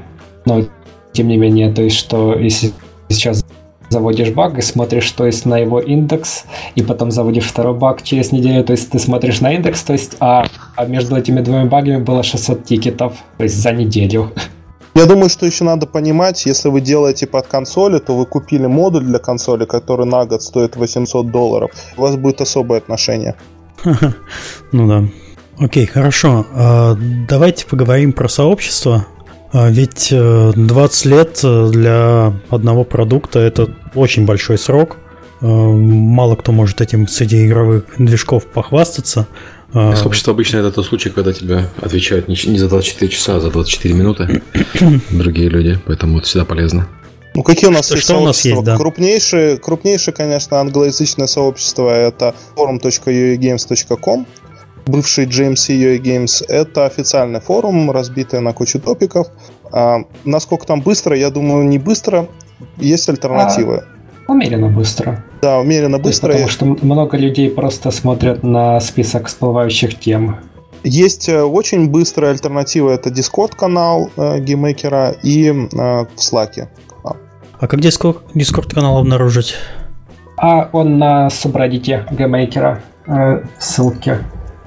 Mm, okay. Мы скинем, наверное, в конце подкаста все ссылки для всех каналов, Во. туториалов и все контакты, все явки, пароли. У нас традиция есть на сайте в комментарии к выпуску писать э, ссылки, если какие-то упоминаются. Закиньте туда всю информацию, которую посчитаете нужным, чтобы люди тыкали, смотрели. Да, есть э, определенные, опять же говоря о комьюнити, я бы сказал, что, давайте плюсы-минусы. Вот объективно плюсы очень старая комьюнити, давно существует уже 20 лет, огромное количество примеров на любой случай жизни. Просто я обожаю GameMaker именно за то, что, скорее всего, если у тебя есть какая-то техническая проблема, ее уже кто-то пытался решить или каким-то образом где-то решил. Как правильно сказал Джулиан, вот мы использовали Hyperlight, код Laser Beam там из uh, GML Scripts. Script это ресурс с готовыми скриптами uh, для каких-то математических функций, которые упрощают вам жизнь. А, помимо GML Scripts форум, а, форумы у нас, значит, есть русскоговорящие. Это Infernal GameMaker, крупнейший сейчас э, сообщество ВКонтакте, да. Э, насколько я знаю, Вадим просто администратор этого сообщества. Э, можешь что-то сказать? Есть какие-то альтернативы ВКонтакте Infernal GameMaker? Куда еще стоит а, писать? ВКонтакте нет. А в виде форумов был один форум, который Hellroom. еще а, нет, я имею в виду помимо Халама а. э, был форум, который других разработчиков. GameMakers... Red System, кажется. А, да, да, да, да GameMakers, да. Да. Его еще мигрировали потом, и у них есть вики небольшая по GameMaker у с примерами. У них она небольшая, но очень хорошая. Был такой еще да, ресурс... То есть там гейм... есть э, самый большой урок по шейдерам, который только существует для GameMaker а. По шейдерам вообще, если англоязычные, то это Xintrop Shader Resources и Xor э, это два парня, которые делают туториалы хорошие по шейдерам. Они портируют Shadertoy коды, э, они рассказывают о том, как в принципе шейдеры работают. Я бы так сказал, что если вы хотите заниматься именно technical artist, быть техническим художником в GameMaker е, это хорошая платформа для того, чтобы понимать, как устроен рендер в целом, потому что мы вот недавно обсуждали, чтобы сделать 3D в GameMaker е, нужно написать кучу кода, который э, практически равняется коду под OpenGL, там, который бы вы писали на чистом языке шейдерном каком-нибудь JLSL. Итак, у нас есть зарубежные ресурсы, Discord канал, форумы, у нас есть отечественные ресурсы, это группа ВКонтакте. Честно говоря, мне кажется, очень токсичная аудитория русская. Вот я бы хотел немножечко поговорить Привет об этом. Антону Логвинову. Потому что я не могу, честно, сидеть на наших форумах, и я бы хотел, чтобы аудитория немножко подросла, научилась э, слушать, научилась э, как-то конструктивно подходить, потому что невозможно, невозможно что-то выложить, э, набегают просто школьники. Это в целом проблема, наверное, того, что порог входа низкий очень в геймейкер. И mm-hmm. очень много детей, которые неадекватно просто ведут себя в сети. Это проблема и Google Play, и App Store, где вам пишут комментарии совершенно дикие там про то, куда бы вашу мамку они хотели. То же самое. Подожди, вот ты говоришь, что это ВКонтакте, да, аудитория ВКонтакте. Да. Вадим, Вадим, а что ты не банишь этих мелких? А я баню, то есть когда люди нарушают правила. То есть э, что есть просто люди, которые, например, просто э, как-то даже не то чтобы неве, э, невежеством от них веет, а что просто, как сказать, злые. То есть, но, но все равно как бы проблема токсичности это, это не только как то бы есть, проблема аудитории. Частичная проблема еще в том, что как бы большая часть людей, которые действительно адекватны, то ВКонтакте сидеть не будут, потому что как бы ВКонтакте даже поиск толком не работает по группе. Угу. То есть, что То есть из нее нормальную, нормальный инструмент сделать практически нельзя, кроме быстрого вопроса-ответа. Да, то есть что как ВКонтакте... Базу знаний не построишь. И, так и Discord, что выигрывает тем, что это быстрые вопросы, быстрые ответы. Даже если ответом будет просто отправление на, на тему на форуме, на которое это уже ответили три года назад. То есть на форуме все более адекватно в этом отношении. То есть вы рекомендуете все-таки э, идти на форуме или в Reddit, в subreddit? Ну, если вы говорите по-английски, то, конечно, идите на, на англоязычные источники, вы получите более конструктивную критику какую-то или угу. конструктивный ответ. Если вы не говорите по-английски, то, ну, если у вас достаточно серьезное намерение, а вы хороший опыт имеете в разработке игр в целом, то у нас есть отдельно группа для приличных людей – а если э, вы новичок, допустим, вы не знаете, куда податься, я бы, наверное, посоветовал вам начать с YouTube. На YouTube есть много уроков, опять же, на английском пока, к сожалению. А бывает и... и на русском, ну то есть многие русские уроки просто покрывают начальные вещи, а потом автор почему-то сдается. Это еще одна проблема. Я бы сказал так, что нет э, стабильных, э, стабильных русских стримеров по GameMaker у так скажем. Вот я только, я только хотел спросить, есть ли какие-то персонали? Я могу э, назвать только Экондюда, Экондюда. И а, больше, наверное, никого из русских. Из зарубежных Шон Сполдинг делает очень крутые уроки, HeartBeast делает. Я их тоже поскидываю все каналы, которые есть. Очень mm-hmm. много хороших каналов. Значит, э, какие работы мы в этом направлении ведем? Я сейчас пытаюсь э, с, Джейсом, с Джеймсом Коксом, с э, Майком Дели решить вопрос справки русскоязычной перевода геймейкера на русский, потому что сейчас есть уже на испанский переводы и на немецкий, кажется, да? А по-русски пока не говорит GameMaker Studio 2 хочется все-таки это сделать. Э, раз, два, хочется сделать базу. Большую базу на русском а, по вопросам коммерческой разработки в GameMaker е. Мы на эту тему пока только разговариваем, поэтому никаких э, не могу сказать там дат, анонсов, когда, но будем работать. Окей, хорошо. Что еще по сообществу можно отметить? По сообществу? Есть, э, да. да, Вадим. В общем-то говоря, из всех сообществ э, англоязычный Discord это сейчас наименее так токсичная, потому что людей много, и то есть э, Джулиан на том же э, Discord е, я на том же Discord е, много коммерческих разработчиков, и что так получается, что когда большинство людей адекватные, адекватные люди как бы приходят и потом уходят тихо, даже когда их не банят. А тут остальные пункты еще написаны Humble Bundle, Sandbox, веб-архив, это что? Да, я хотел бы заметить, что очень э, удобно найти какую-то игру, которая вам нравится, через веб-архив, потому что Sandbox сейчас уже недоступен, но добрые люди сделали полную копию Sandbox, всех, я думаю, проектов там. И что е... такое Sandbox в вашем понятии? Sandbox а, это а... ресурс с играми, сделанный на GameMaker до 2008, кажется, года, да? А, он был открыт еще где-то до 2012, наверное, года, если не чуть дальше. Ну, в общем-то говоря, идея была в том, что это был как YouTube, но для игр на GameMaker. То есть, что люди могли загружать игры, э, смотреть игры, оценивать игры, писать комментарии. Да, это был большой-большой э, портал с играми на GameMaker, э, как по, по типу конгрегейта, скажем но только вы mm-hmm. играли не в браузере, а скачивали игру. Могли ставить оценки, комментарии. Помимо игр там были примеры. И тут э, э, история такая, что вы можете его в веб-архиве найти, вы напишите просто GameMaker Sandbox веб-архив, у вас будет полный список этих игр, вы можете каждую игру скачать, там очень много исходников. Что по поводу Humble Bundle? Humble Bundle э, периодически э, раз в год, мне кажется, выставляет GameMaker с э, за 15, допустим, долларов. Э, я слышал, за 5 долларов кто-то покупал. Плюс исходники игр. За 15 вы получаете со всеми исходниками. Есть Super Crate Box от Vlambeer а. Есть э, то, что впоследствии стало Nuclear Throne. Угу. Есть там игры Benjamin Rivers сделал одну игру хоррор с видом сбоку. Есть много хороших платформеров. И все это с открытыми исходными кодами. То есть целая игра с открытым кодом, плюс э, программа GameMaker, плюс еще с десяток других игр с открытыми кодами за 15 долларов. Вот такие были уже распродажи на Humble Bundle, и, скорее всего, они будут еще. Это было, правда, с GameMaker Studio 1. Я не знаю, будут ли с GameMaker Studio 2 такие распродажи, но вы можете э, условно там э, следить за тем, как разработчики будут выкладывать, и очень хороший, хороший ресурс для обучения.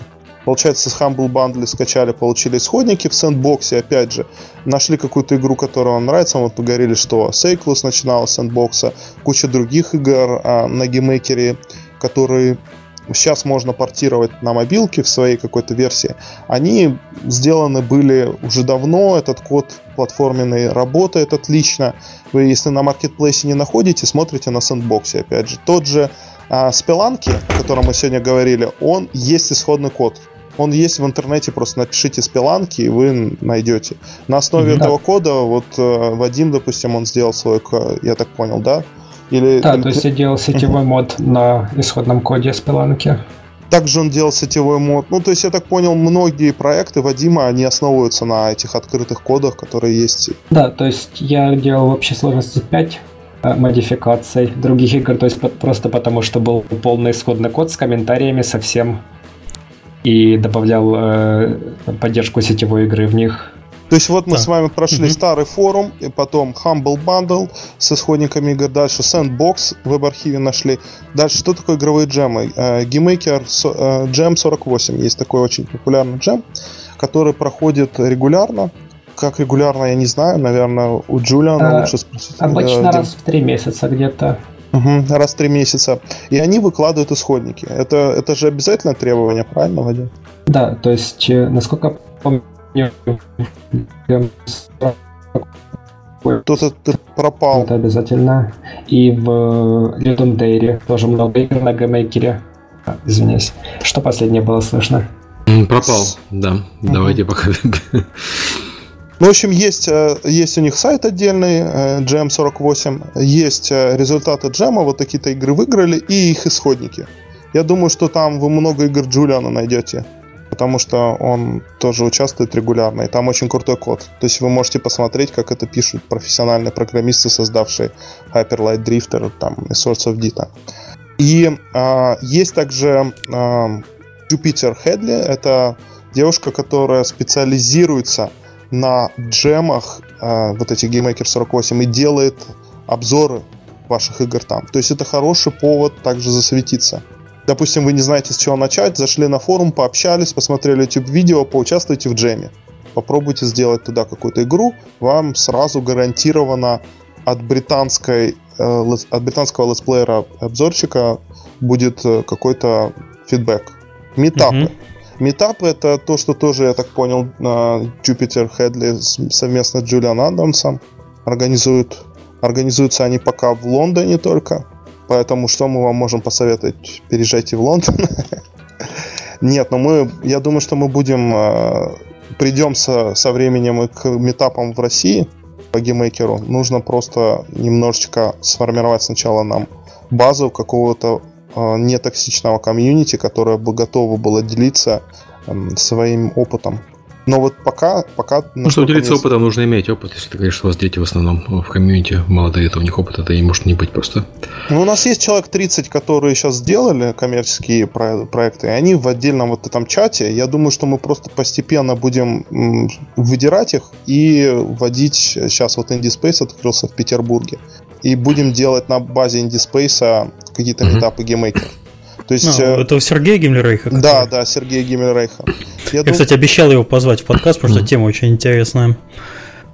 Что он там делает сейчас в Питере? Ну, я, насколько мне известно, сам Сергей Гиммельрейх, ну, мы с ним общались, и он сказал, что он делает сейчас игру на GameMaker е. То есть он mm-hmm. как инди-разработчик okay. делает именно на GameMaker е, и поэтому мы с ним стопроцентно будем несколько стримов делать, а дальше, возможно, и попробуем на базе IndieSpace митапы делать. Это, okay. да. Хорошо, давайте, у нас осталось совсем чуть-чуть времени. Давайте обсудим немножко Marketplace. Мы его пару раз затрагивали в начале. А, как э, Marketplace работает как бизнес? Сколько можно заработать? Есть какие-то примеры успехов? Что продается, что не продается? Кто Я могу, сказать? могу сказать по поводу своего сета, который называется mm-hmm. John FX. Это particle редактор частиц, находится а, в Most Popular Paid Assets, то есть самые популярные платные ассеты, на четвертой позиции. А, значит, mm-hmm. доходы у меня а, за последний месяц это 134 доллара были. А всего сейчас мы заработали э, около 4000 без вычета. Там вычет 30% еще паблишер. То есть довольно много на самом деле. Берет Yo-Yo Games, в итоге а плюс... сколько, если а, секрет? 30% они берут, э, это только их доля, а еще ват. Э, а, на, да, 18% и... или сколько? Если люди покупают через стимовский клиент и со стимовского счета, то еще Valve забирает 30%, потому что это у них всегда так работает. 30 плюс 30 плюс НДС, мам дорогая. Да, ну, в общем... то есть, что у меня есть э, скриншот, который я публиковал, где мне после всех э, сборов осталось 40% от суммы. Это был злобный смех, извиняюсь. Хорошо. Ну, в общем, Окей. мы Вадим тут хорошо очень посчитал. Мы да, обсуждали, есть, да. А, что работает так с маркетплейсом, что очень много ассетов, то есть 450 по меньшей мере, продают хотя бы одну копию, но 10 копий продает уже только из них порядка двадцатка ассетов. Mm-hmm. Ну и то есть самые крупные ассеты продают по 20-30 копий, как можно видеть. Э, в месяц, в день? Месяц. Всего. Месяц. Все, всего. Окей. Okay. То есть бизнеса из этого сделать, к сожалению, нельзя. То есть, если у вас какой-то специализированный ассет, то есть, например, под мобильную платформу какая-то реклама, либо как мой ассет, который добавляет возможность перегружать код в игре, не перезапуская ее, ну, то есть, как live coding во всяких Unity. Угу то, то есть у вас э, есть э, шансы получать какую-то умеренную сумму. То есть есть на Marketplace отдельный издатель, ну, то есть один человек, который делает только мобильные ассеты. То есть у него их порядка 40 в сумме. То есть и что так, одно 10 долларов, другое 10 долларов. И что, как я понимаю, он с этого, в общем-то, кое-как и живет. Ну, я, я бы сказал так, что это не очень э, удобный способ, когда у вас много ассетов по 10 долларов, потому что вас часто задалбывают, задалбывают в личку. Да, то есть, опять-таки, это будет зависеть еще от того, какие ассеты, то есть, сколько нужно их поддерживать, потому что, то есть, у него один ассет за 200 долларов, который э, добавляет обертки мультиплеерных матчмейкеров из iOS и Android и еще чего-то. То есть, как я понимаю, с расчетом на то, что как раз поддержка будет и стоить все.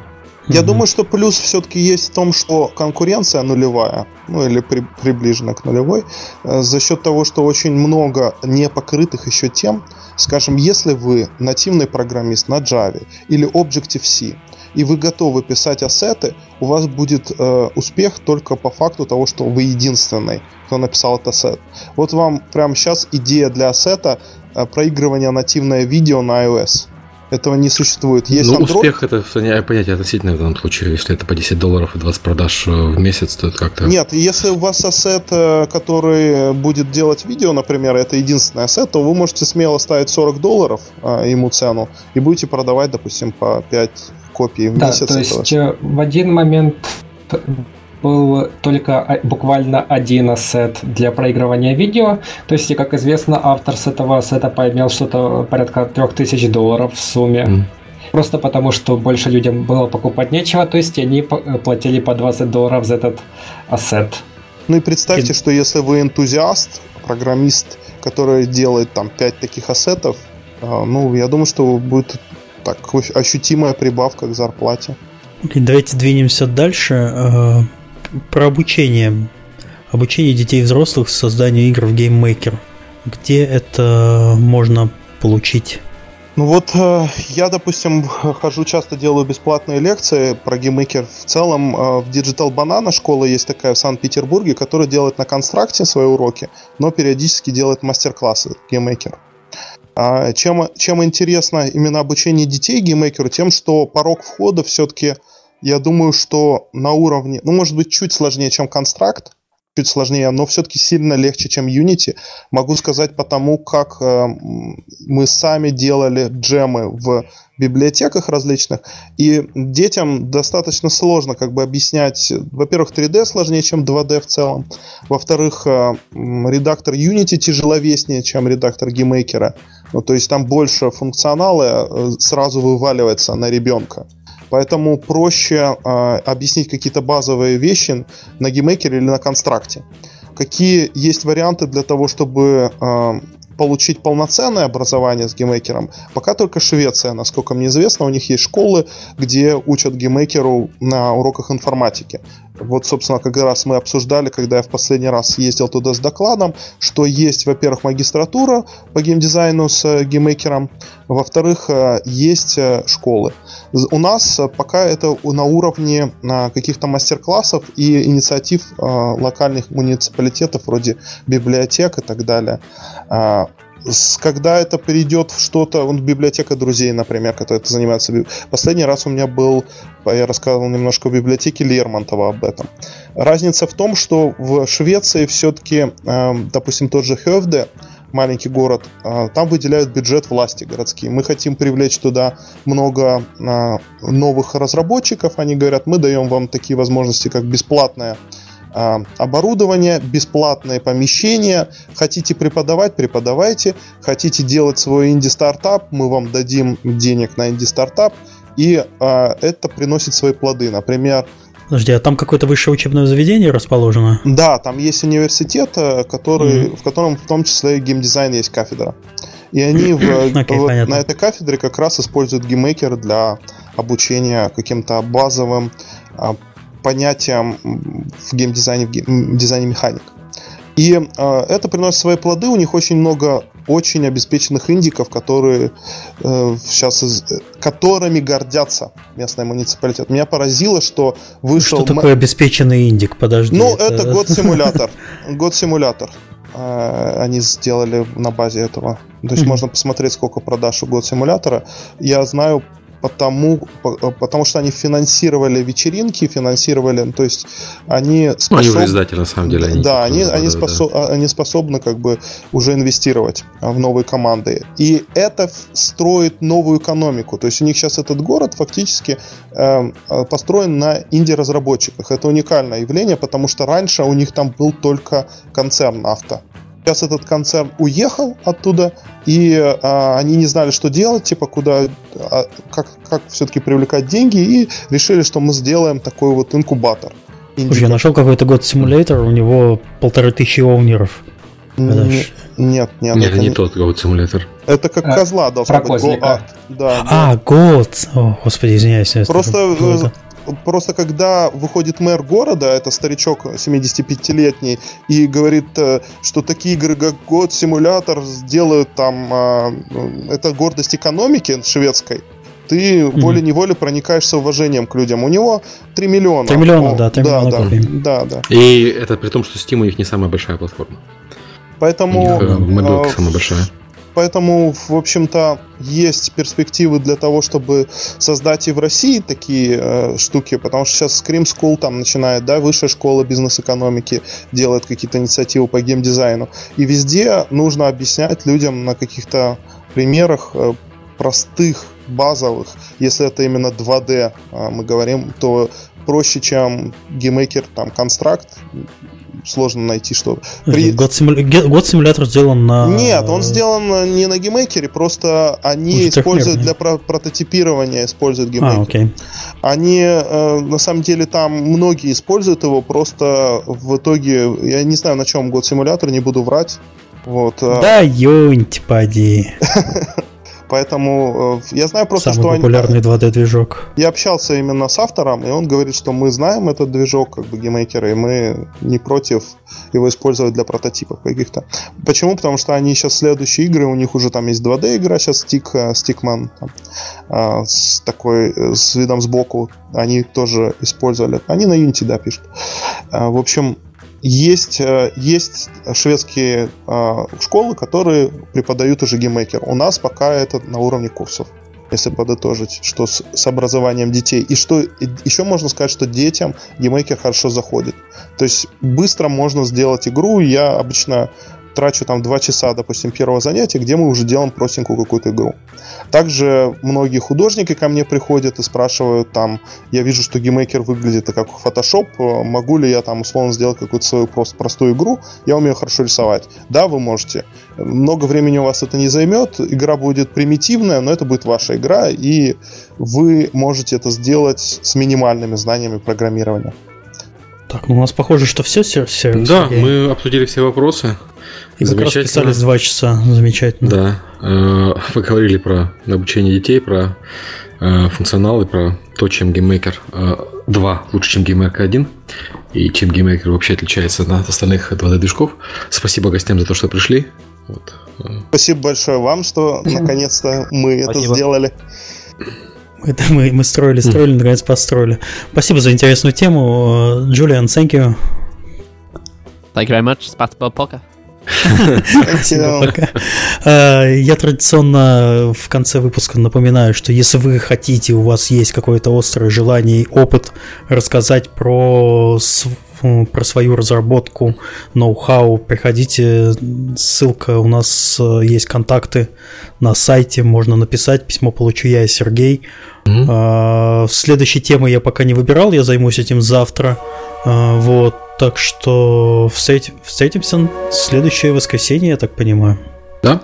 На Пасху. Всем пока. Всем пока.